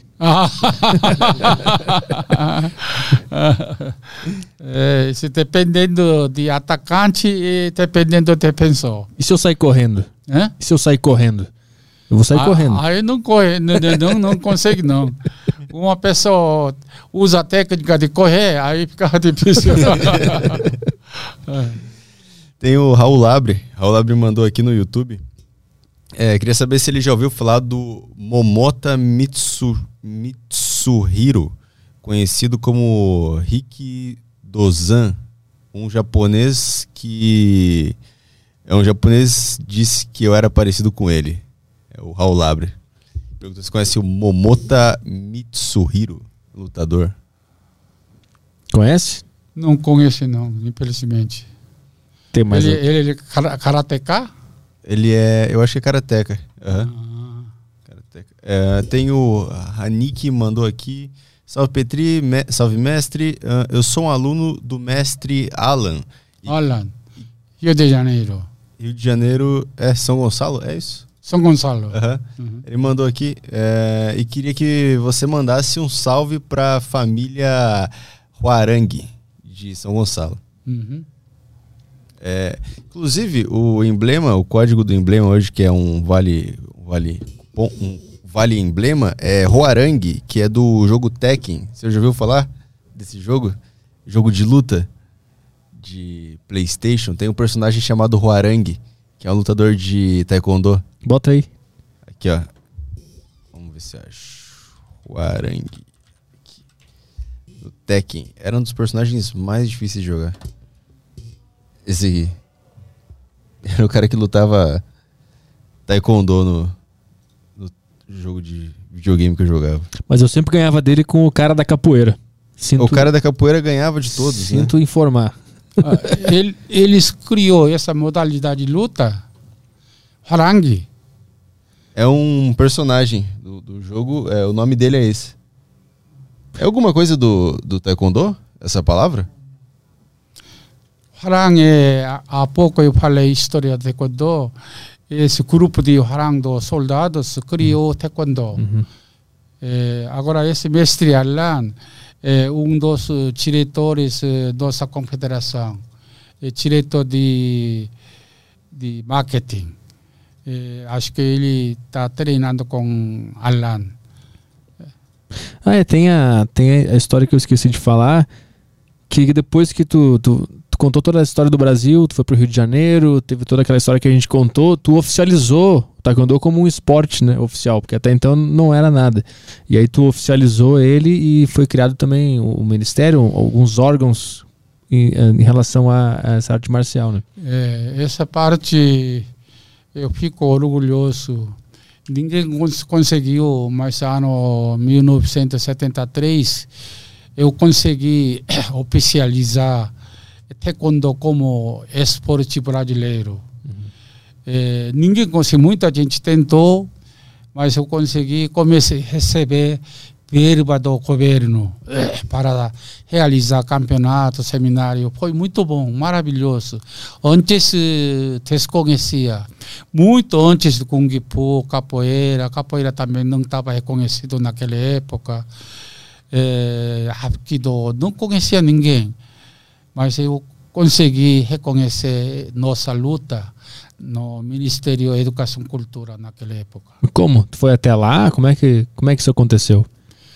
É, eu acho que não posso dizer meu trabalho é uma sorte, porque, é, primeiro lugar, eu quando dava aula da academia do professor Bob na Copacabana, chamava Estúdio Carlos Reis, eu dei aula lá, através do professor Bob, eh, uma secretária de educação e qualidade eh, me confirmou, eh, marcou um exame, uma prova minha aula um CEP mais outro de funcionário. Apareceu a academia do Bob, estúdio Carlos Seis. Uma hora e meia ele, ele assistindo minha aula de taekwondo. E depois avaliou um mês depois, com nota de 9.8, eu passei como uma modalidade de taekwondo. Junto com meu nome.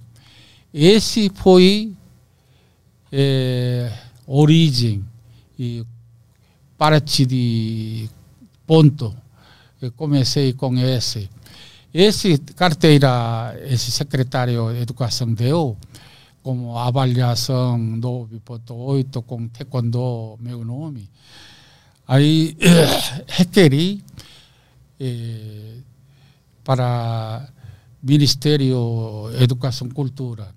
Essa época, eh, um assessor de karatê, essa Confederação Brasileira de Pugilismo, eh, me encontrou e que ele queria aderir taekwondo para karatê, porque outro mestre Bahia, eh, ele usou a palavra tangsudo, ele usou a palavra tangsudo junto com karatê coreano. Ele usou essa palavra. Eu nunca aceitei karatê coreano. Taekwondo é taekwondo, por que karatê coreano? Uhum. Então, esse assessor, eh, professor Maruso, eh, me encontrou, falava karatê coreano. Eu falei, senhor, nossa luta é taekwondo, eh, originalmente coreano. Não tem nada a ver com karatê. Então, esse é, é, é apoiamento de acesso karatê, junto com essa carteira emitido secretária de Educação do Estado do Rio de Janeiro, é, comprovou é, como taekwondo nova modalidade. Uhum. Assim, taekwondo é, nasceu oficialmente no Brasil. Tem mais alguma pergunta aí? Tem uma pergunta aqui do como que é o nome? Rioma, ele mandou uh, qual foi a luta mais difícil e mais desafiante de toda a sua carreira? É, eu não posso dizer alguma luta mais fraca, mais forte. É, um desafio é tudo tem que ser muito respeito, muito cuidadoso. Se você falhar, é, não dar atenção, aí não não ser vencedor tem que respeitar, é, cuidar muitas cada momento, cada técnica. Tu, tu ganhou alguma competição? Teve campeonatos. Tu participou de campeonatos de taekwondo? É, campeão taekwondo era novo, hein? É, gostava de ganhar, mas Ganhou muitos? muitos? é, ganhei muitos. É, por isso, é, nosso de- líder, general Cheong이 escolheu e mandou para o Brasil. Ah. Reconhecimento. Tu lembra qual foi a primeira competição que tu venceu e como foi a emoção de. É, muito tempo, né? Era menino de 18, 20 anos assim. Naquela época estava muito bagunceiro. É, mas eu gostava de participar, gostava de derrubar adversário. É, mas é sempre bom participar, porque essa é competição de luta, de competição, é, é aprender muito. E aquela. A briga do, do facão, da foice, daquele cara que queria bater na tua mãe. Aquela história é maravilhosa. Ah, eu. Minha mãe, dependendo da minha mãe. Isso, isso. eu tinha, acho que. 14 anos por aí. Ainda não estava praticando taekwondo, não. Hum. Praticando judô. É, aquele judô, naquela época, eu aprendia muito rasteira. Aham. muito rasteira. Eu gostava rasteira. Eh, eu estava bom para rasteira. Eh, rasteira tem 12 técnicas. De pé, de esquivando, eh, botando no chão, eh, fazendo rasteiro para frente, para lado, para trás. Eh, esse judô tem rasteira. Eh, minha mãe houve confusão com um, um, um homem gigante, chama 천만 nome dele, 천만 forte, ele carregava três sacos de arroz no ombro, Eh, ele é muito forte. Então todo- mundo chamava ele fortão. Não sei porque minha mãe envolveu com esse de confusão com esse homem. Ah, chegou em casa chorando. Ah, eu tenho seis filhos, mas não adianta nada. Hora certo não depende de sua mãe. Aí resmungando, chorando. Quer dizer, isso, ela me forçando a fazer alguma coisa. Eu não podia ficar quieto, como ela fala, eu sou fraco. então perguntei, mãe, o que, que aconteceu? É, aquele chamani queria me bater, me empurrou, eu caí, o que, o que, falando. Aí eu perguntei, aonde ele está? Ah, lá, Pangacan, onde tem moe, arroz, assim, ele trabalhando lá. Eu fui. Então minha mãe gostou. E, ah, eh, parece, eu sou super filho, ficou atrás de mim. É, você tem jeito de ganhar nele? Não, porque eu não tenho coragem de ganhar ele. Ele é muito forte, eu ainda 14 anos eh, estudante. Não sei, mãe, mas, mas eu não posso ficar parado. Olha, cuidado, hein? ele é muito forte, hein? Carrega três sacos de arroz, 60 quilos de três de, de saco de arroz, ele carrega. Mas por que, que ele brigou com a tua mãe? O que aconte... Qual foi o motivo da briga com a tua mãe? Pois é, não me lembro bem. Alguma coisa minha mãe reclamou, ele estava bêbado, Ah, eh, acho que não gostou, deu empurrão. E minha mãe caiu para trás e, e machucou tudo, arra- arranhou o braço, tudo. E não tinha manga comprida naquela época, acho que verão, uhum. arranhou tudo assim. Então tudo bem, eu fui lá. E, quando chegou aquele pangacan de oficina de moer a chamei e, e ele, nome dele, Chamanxi, Chamanxi, vem para cá, vem para cá. Aí ele saiu de lá, a oficina, olhou minha mãe, olhou a mim, aí ele, ele falou, você veio por quê? Para defender sua mãe? Vai embora antes de eu matar você. Aí eu falei, não, você não pode me matar, eu mato você. Aí ele, hahaha, ele rindo, hein? chegou perto. Ah, quando chegou perto, ele queria segurar meu braço. Na hora de segurar, eu abaixei duas mãos no chão, rasteira, ele deu rasteira dele. Ele caiu, ele com aquele tamanho caindo, eu levantei mais rápido dele e deu um chute no pescoço. Aí ele doeu, ele reclamando, você me chutando, o que o que. Aí a minha mãe apareceu, filho, deixa aí, e, assim eu estou satisfeito. Uhum. E, meu filho defendeu mamãe, eu fico orgulhoso de você. Aí eu peguei, tinha aquele, ele estava na mão, um pá, um tava para mão, da hora vem para mim. Eu peguei um pá e queria enfiar na cabeça dele. E minha mãe, não, não mata, não mata. E aí eu peguei esse pá, aí minha mãe puxou para casa, aí voltando, eu não queria soltar esse pá na mão. Aí minha mãe falou, solta aí, joga para lá. Não, mãe, se ele vem atacar, eu preciso isso. E atacar de novo, eu tenho que dar um golpe nele. Eu até trouxe minha casa. é, é. Toca mais uma aí. Ah, aqui tem pergunta. Uh, tem uma é sobre a faixa no taekwondo. É, porque no taekwondo a faixa preta pode ser o, o, lutador faixa preta pode ser menor de 18 anos. É, menor de 18 anos chama PUM. É, idade menores não considera a faixa preta normal, causa de idade. Então esse PUM é, dentro de faixa de comprido é vermelho preto junto quer dizer, faixa preta, ele é faixa preta, mas infantil. E usa isso. Mas isso é sistema do Cookie One. É, nosso estilo não usa isso, não. De deixa eu te perguntar, depois de um tempo tu abandonou o Taekwondo, né? Foi. Ficou quanto tempo? Um 30 anos. 30 anos, sem, mas sem praticar nada, mas continuou praticando em casa. O que aconteceu? Em, em casa tinha dois sacos de areia treinando.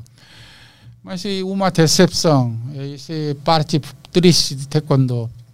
Eu comandei até 80, 1984, mas naquela época esse taekwondo olímpico comandado pelo Kukiwan, é, órgão máximo taekwondo no mundo, e cada hora taekwondo virando palhaçada. E não pode socar, não pode defender é, sou jogo de pé. Isso não é taekwondo para mim. Então eu brigando com eles. é, taekwondo vai acabar esse jeito. Mas se esse movimento, vontade deles colocar taekwondo na Olimpíada é muito grande e muito politicagem. Hum. E corre muito dinheiro também. Então eu não consegui lutar contra eles, com líderes da Coreia. Então eu me aposentei. Eu dei esse cargo eh, comandante de taekwondo no Brasil para outro mestre eh, imperial a mim, mestre Yongmingin. Dei cargo para ele eu saí. Hum. E, como quer dizer, uma decepção, uhum. um índio, uma decepção. Aí eu não queria ver, não queria ver mais taekwondo. Mas esse tempo, 30 anos, eu vi muito taekwondo ficando fraco. Era quando eu dando aula, tinha 500 eh, alunos pagantes. Depois, eu, esse tempo passando, taekwondo entrou Olimpíada, a academia não tem alunos. Aula, melhor aula, 6 horas da tarde, 8 horas da noite, deveria ter 30, 50 alunos 12, 15, não passa 15 alunos. Então, e o pessoal ficou decepcionado esse modalidade taekwondo olímpico. Uhum. Então, o que te fez abandonar então foi essa força para transformar o taekwondo no taekwondo olímpico. Isso tu não conseguiu concordar com isso? Não concordo. Preferiu Até sair. Hoje, é. E aí tu, que idade tu tinha quando tu decidiu sair? Eu tinha 43 anos. E ficou 30 anos sem, sem mexer Uhum. com isso. E o que que te fez voltar? Agora voltei escrever livro para mostrar o que é taekwondo real e para mostrar esse taekwondo olímpico não é taekwondo verdadeiro. Isso e- escrevi tudo aí. Aí eh, comecei a fundar uma confederação brasileira taekwondo marcial. Taekwondo marcial que quer dizer taekwondo original. Uhum. Agora existe no Brasil agora junto com eh, Confederação Brasileira Taekwondo eh, junto com essa órgão Taekwondo Confederação Brasileira Taekwondo Marcial Uhum. eu comandando eh, junto com um deputado federal eh, Haroldo Martins ele é nosso presidente a gente está comandando eh, divulgando Taekwondo Marcial Entendi. para mostrar Taekwondo forte Uhum. Mas o, o- qual foi o, o ponto que te fez voltar e criar essa federação do taekwondo é, marcial? O que aconteceu? Alguém te chamou? Alguém... Por que, que você tomou essa decisão? Este, esse tempo, 30 anos, sempre eu senti eh, falta de taekwondo original. Eh, Eu analisei taekwondo olímpico, não terá futuro do taekwondo. Uhum. Porque totalmente 100% não é taekwondo. Taekwondo, te é técnica de pé, quan, técnica de mão, do é caminho de arte. Então tem que ter, taekwondo tem que ter técnica de pé, técnica de mão. Hum. Tá no esse, nome. esse atual taekwondo não tem técnica de mão. Só tedo. Uhum. Eles têm que chamar tedo, não é taekwondo. Não tem nada taekwondo, técnica de mão.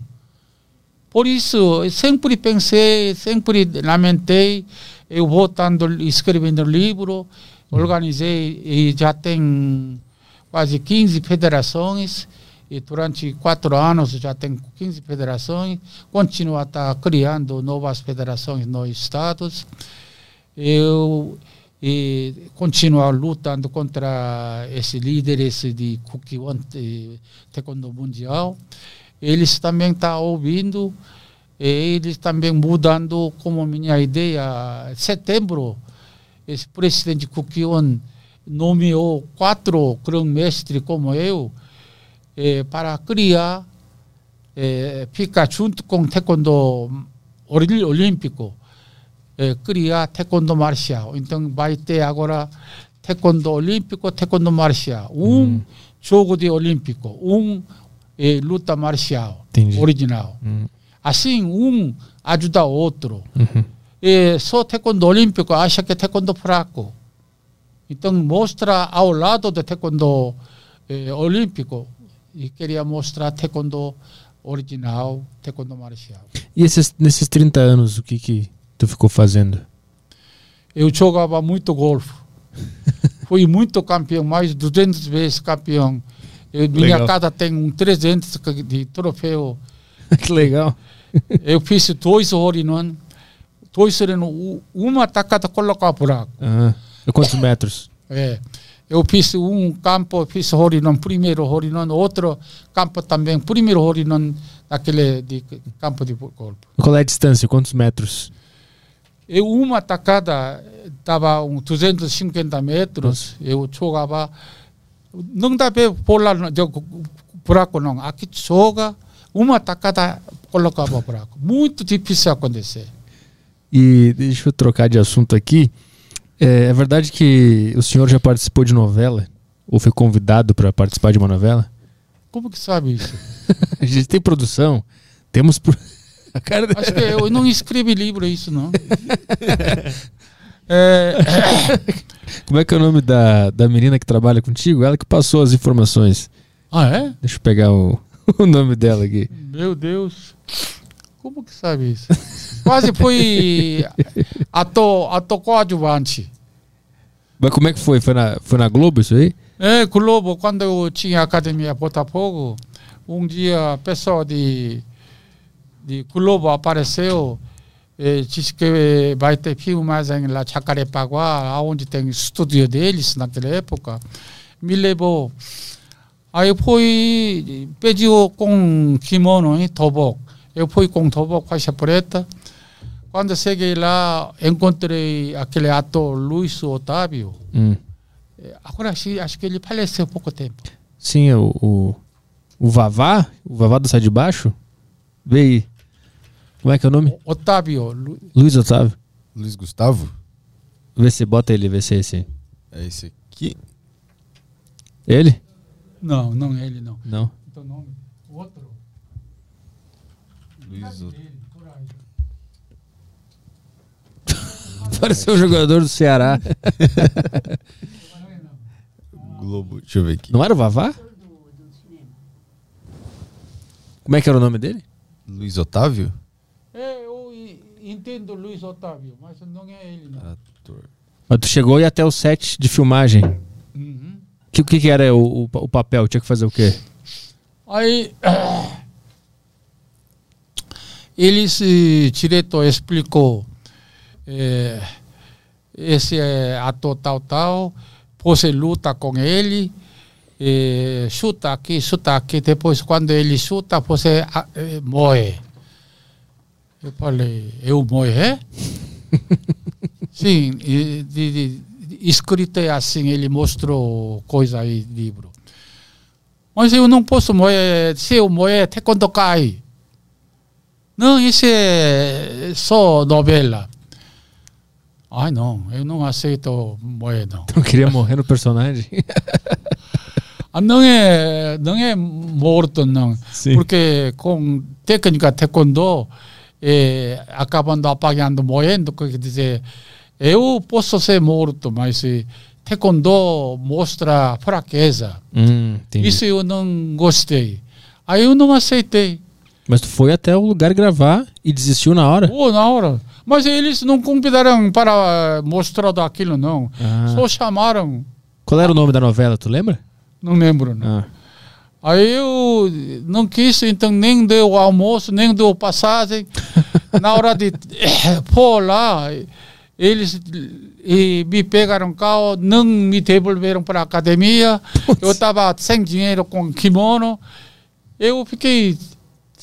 Estava à toa, eu não sei como que voltou, acho foi na Globo, né? É Globo, Globo. Mas se tiver o, fiz o que ele mandado, acho que ele chamava toda hora apanhando, moendo. Aham. Alguma cena assim. Tem alguma pergunta aí no YouTube ou no, no grupo?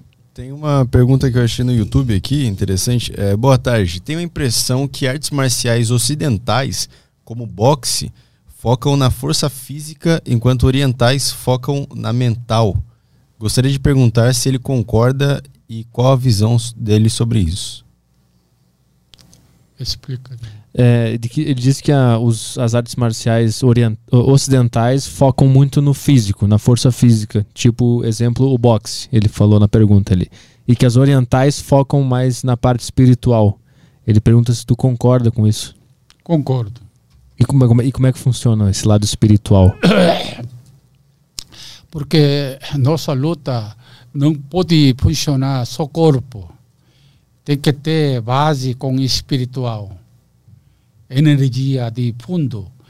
Eh, isso dá velocidade e potência. Só prática de, de mão, pé, não tem muita velocidade. E como é que se desenvolve o espírito? É sempre com concentração. Meditação, concentração. E essa meditação é muito importante quando faz movimento para ter mais velocidade, e mais potência. Isso fortalece. O lado espiritual ele te permite estar presente no momento e Momento. tomar a melhor atitude. Junto. Como é? Junto. Junto com prática. Ah, entendi. Eu acho muito bom. Mais potencial. Mais perguntas aí? Por aqui foi. Foi grupo do Telegram, nada? Teve uma que ele perguntou aqui sobre é, o taekwondo olímpico, mas foi respondido logo que ele mandou a pergunta. Ah, boa. É, deixa eu ver se tem mais alguma coisa aqui da produção. Ah, tem sim, tem. Tem? coisa que chegou pra mim aqui. Vai. É, eu só vou abrir aqui no, no WhatsApp. Ah, tá aqui. Essa pergunta foi enviada lá na caixa de, de comentários do, do Instagram. Não Ah. foi durante o programa, mas tá aqui. Arthur, se puder, pergunte para o mestre sobre toda a confusão de confederações. É, existem organizações estaduais e federais que clamam para si o pioneirismo e se declaram como mais oficiais que outras. Hum. Eu já fiz parte de uma equipe de Rapkido e quando mudei de academia, esta última clamava que a anterior era clandestina. Como o taekwondo também ocorre, com o taekwondo também ocorre isso? Existe uma organização central reconhecida internacionalmente? E existe, é, como Hapkido, Taekwondo também existe uma organização é, como clan- clandestino.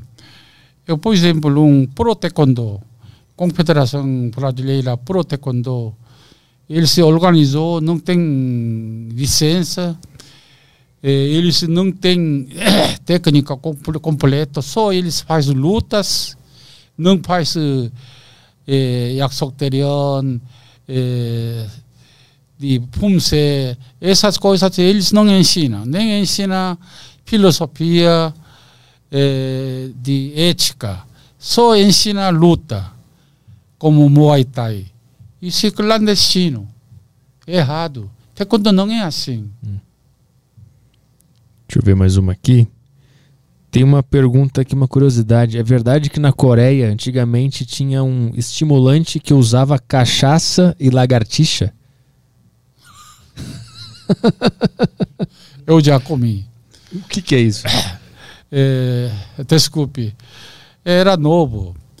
É, naquela época, meu fígado estava muito fraco. Quando manhã, quando acordar, meu mente acordado, ol- olha da eh, teto, algum lugar, mas meu braço, perna, não conseguia mover.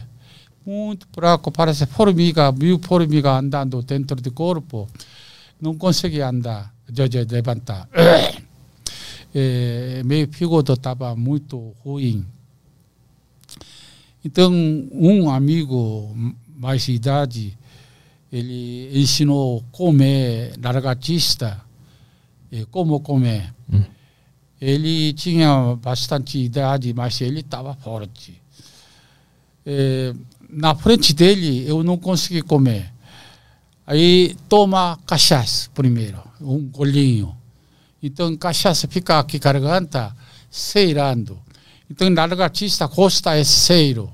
Então a gente pega largatista grande assim, coloca na boca.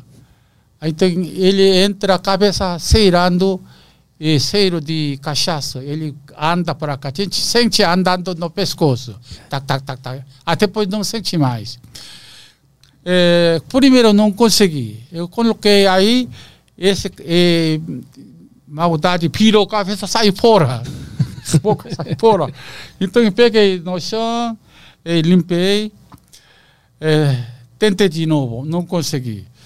Assim esse senhor Choi falou para mim, "Eh, você não é homem. Homem não come nem um largatista. Você é assim, faixa preta. Aí eu abaixei a cabeça e voltando para casa, eu fiquei muito raiva de mim. Puxa, ele come e não come, por quê? Aí eu fui lá no local, comprei uma sacola de, de lagartista, um 12 lagartista, levei para casa.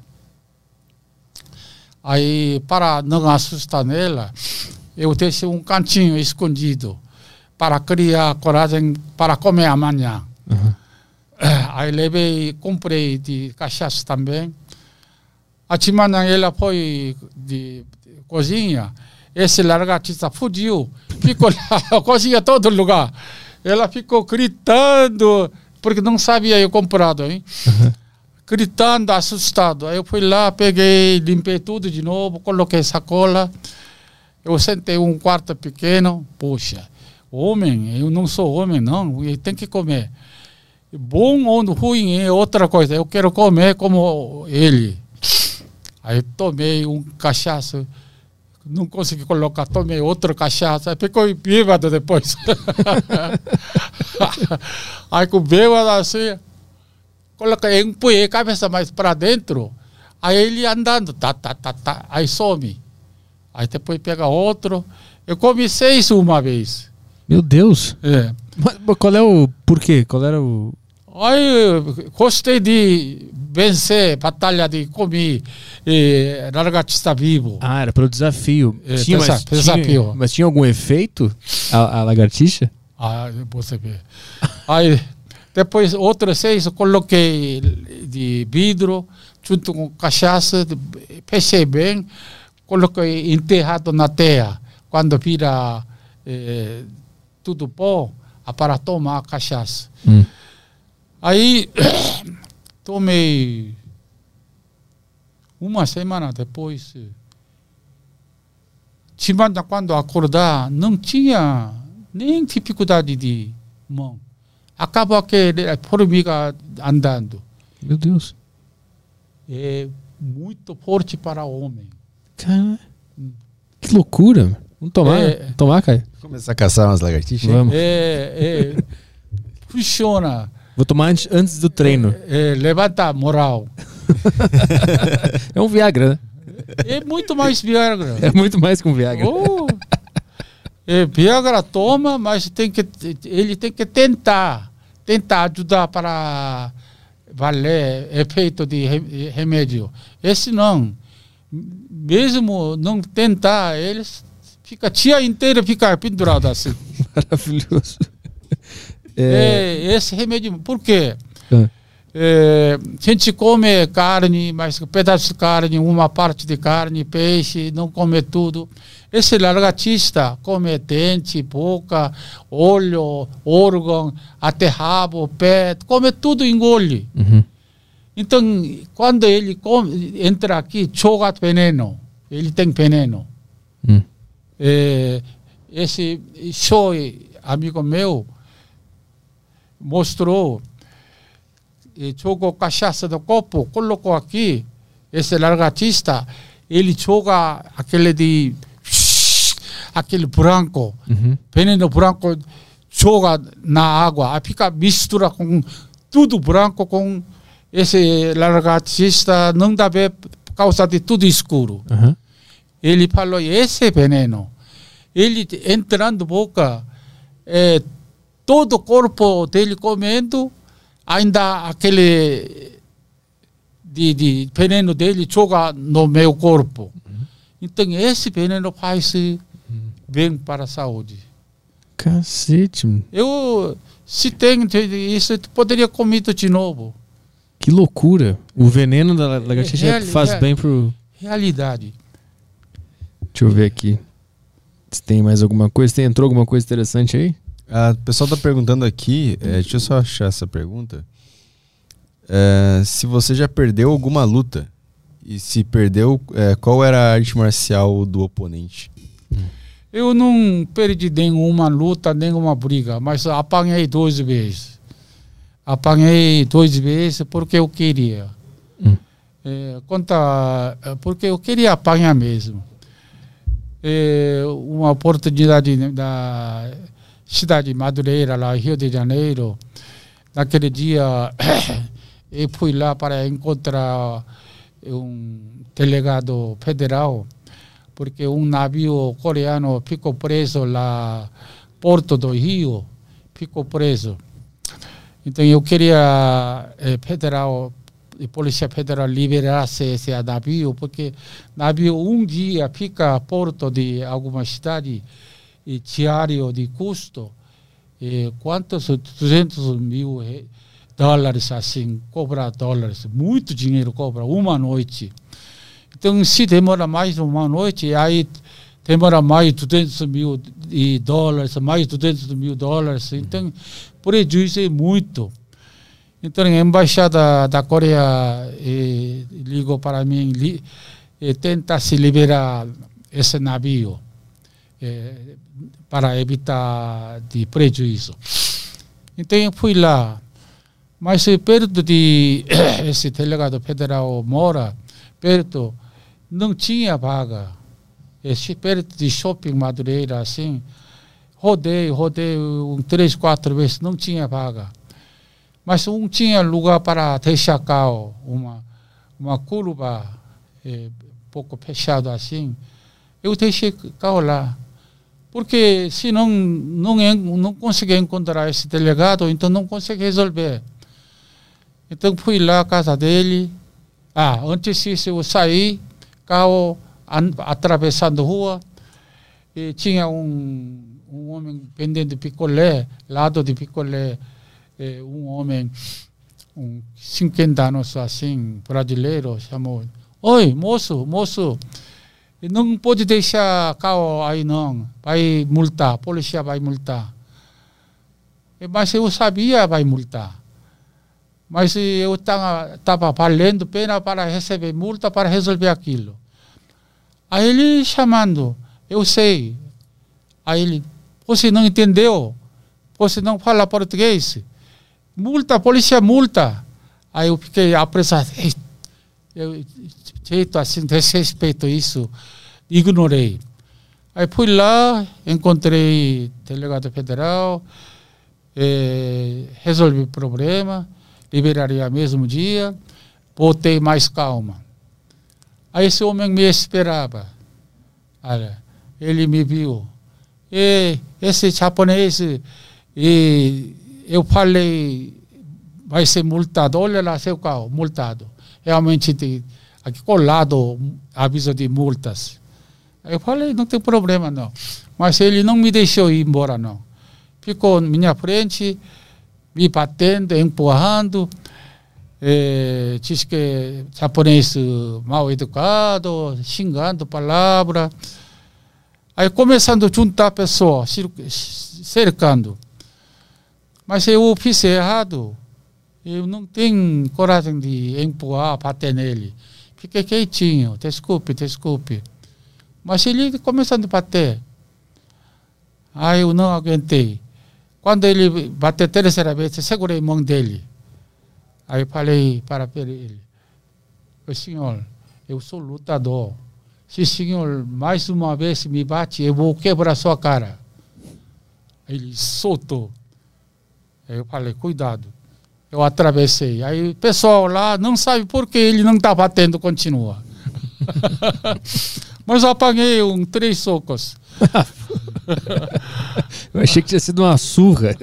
Foi, foi uns tapinhas. Ele bateu forte mesmo. Soco no peito. É, peito. Eu, eu queria apanhar mesmo, porque eu fiz errado. Uma delicadeza dele, e eu não posso tratar mal, né? Ele ah, sim. Quando tu fez assim, tu acha que tu, fez, tu errou quando, quando tu fez isso. É. Entendi. E aí, entrou mais alguma coisa? Senão eu vou fazer a última aqui. Bom, eu acho que fechou aqui. É? Uhum. Então eu vou, eu vou fazer uma pergunta um pouco diferente sobre a vida agora. Eu sempre quis conversar com uma pessoa mais velha. E eu, e eu, tenho, eu tenho 32 anos. E o, o Caio ele tem 22 anos. A nossa audiência. 23, né? Isso. A nossa audiência é, é, de jovens. Eu queria que tu falasse para nós o que que. Alguma dica sobre a vida. O que que tu aprendeu com a vida, com essa, com essa caminhada, para eu percorrer também um, um bom caminho nessa vida? Ah, uma resposta muito responsabilidade. Eu não eu não sou filósofo, é, mas vida é assim, sempre continua, sempre tem amanhã. Quando hoje é, decepcionado, acho é, hoje fraco, é, vira amanhã, depois amanhã. Então, a gente acha que tem que viver para o futuro, não passado, não para hoje esse pensamento está muito muito fruto para nossa gente. Sua pergunta foi muito inteligente, muito sabedoria. Eu é, só posso dizer isso. Boa, obrigado. Viva para amanhã, não para viver hoje. Boa, obrigado. Uhum. Valeu pela presença, obrigado por participar. Tá, prazer, muito obrigado, obrigado por... carinho. obrigado por compartilhar a, a tua história aqui. obrigado. Ah, tem os teus livros, né? Estão à venda na, na internet pro pessoal. É, é verdade. São são quantos livros? Um, dois, três. Tem, Quatro. tem quatro aqui, né? Uhum. Mostrar o, o- os teus livros pra galera aqui. Mostrar o último aqui, principalmente. Esse aqui é o último que saiu, né? É, esse é o último. Defesa pessoal. Isso aqui tá na, na internet para o pessoal comprar, tá? Então tá. O pessoal pode procurar os livros dele aqui para comprar. Tem esses mais esses dois aqui especificamente sobre o taekwondo e é isso aí. Então a quando é que a gente volta? Estamos de volta amanhã. Amanhã, né? Com Caio Fábio, né? Então aguardo todos vocês aí amanhã. Se você gostou desse episódio, por favor, dê um like aqui no, no Aderiva, pois nós somos o menor e pior podcast do Brasil e precisamos da sua ajuda. E agora estamos com 300 mil seguidores. Exatamente. Então dá um like aí se você gostou desse, desse episódio aqui, que é muito importante pra nós, tá bem? Até amanhã, boa noite pra todo mundo, tchau, tchau.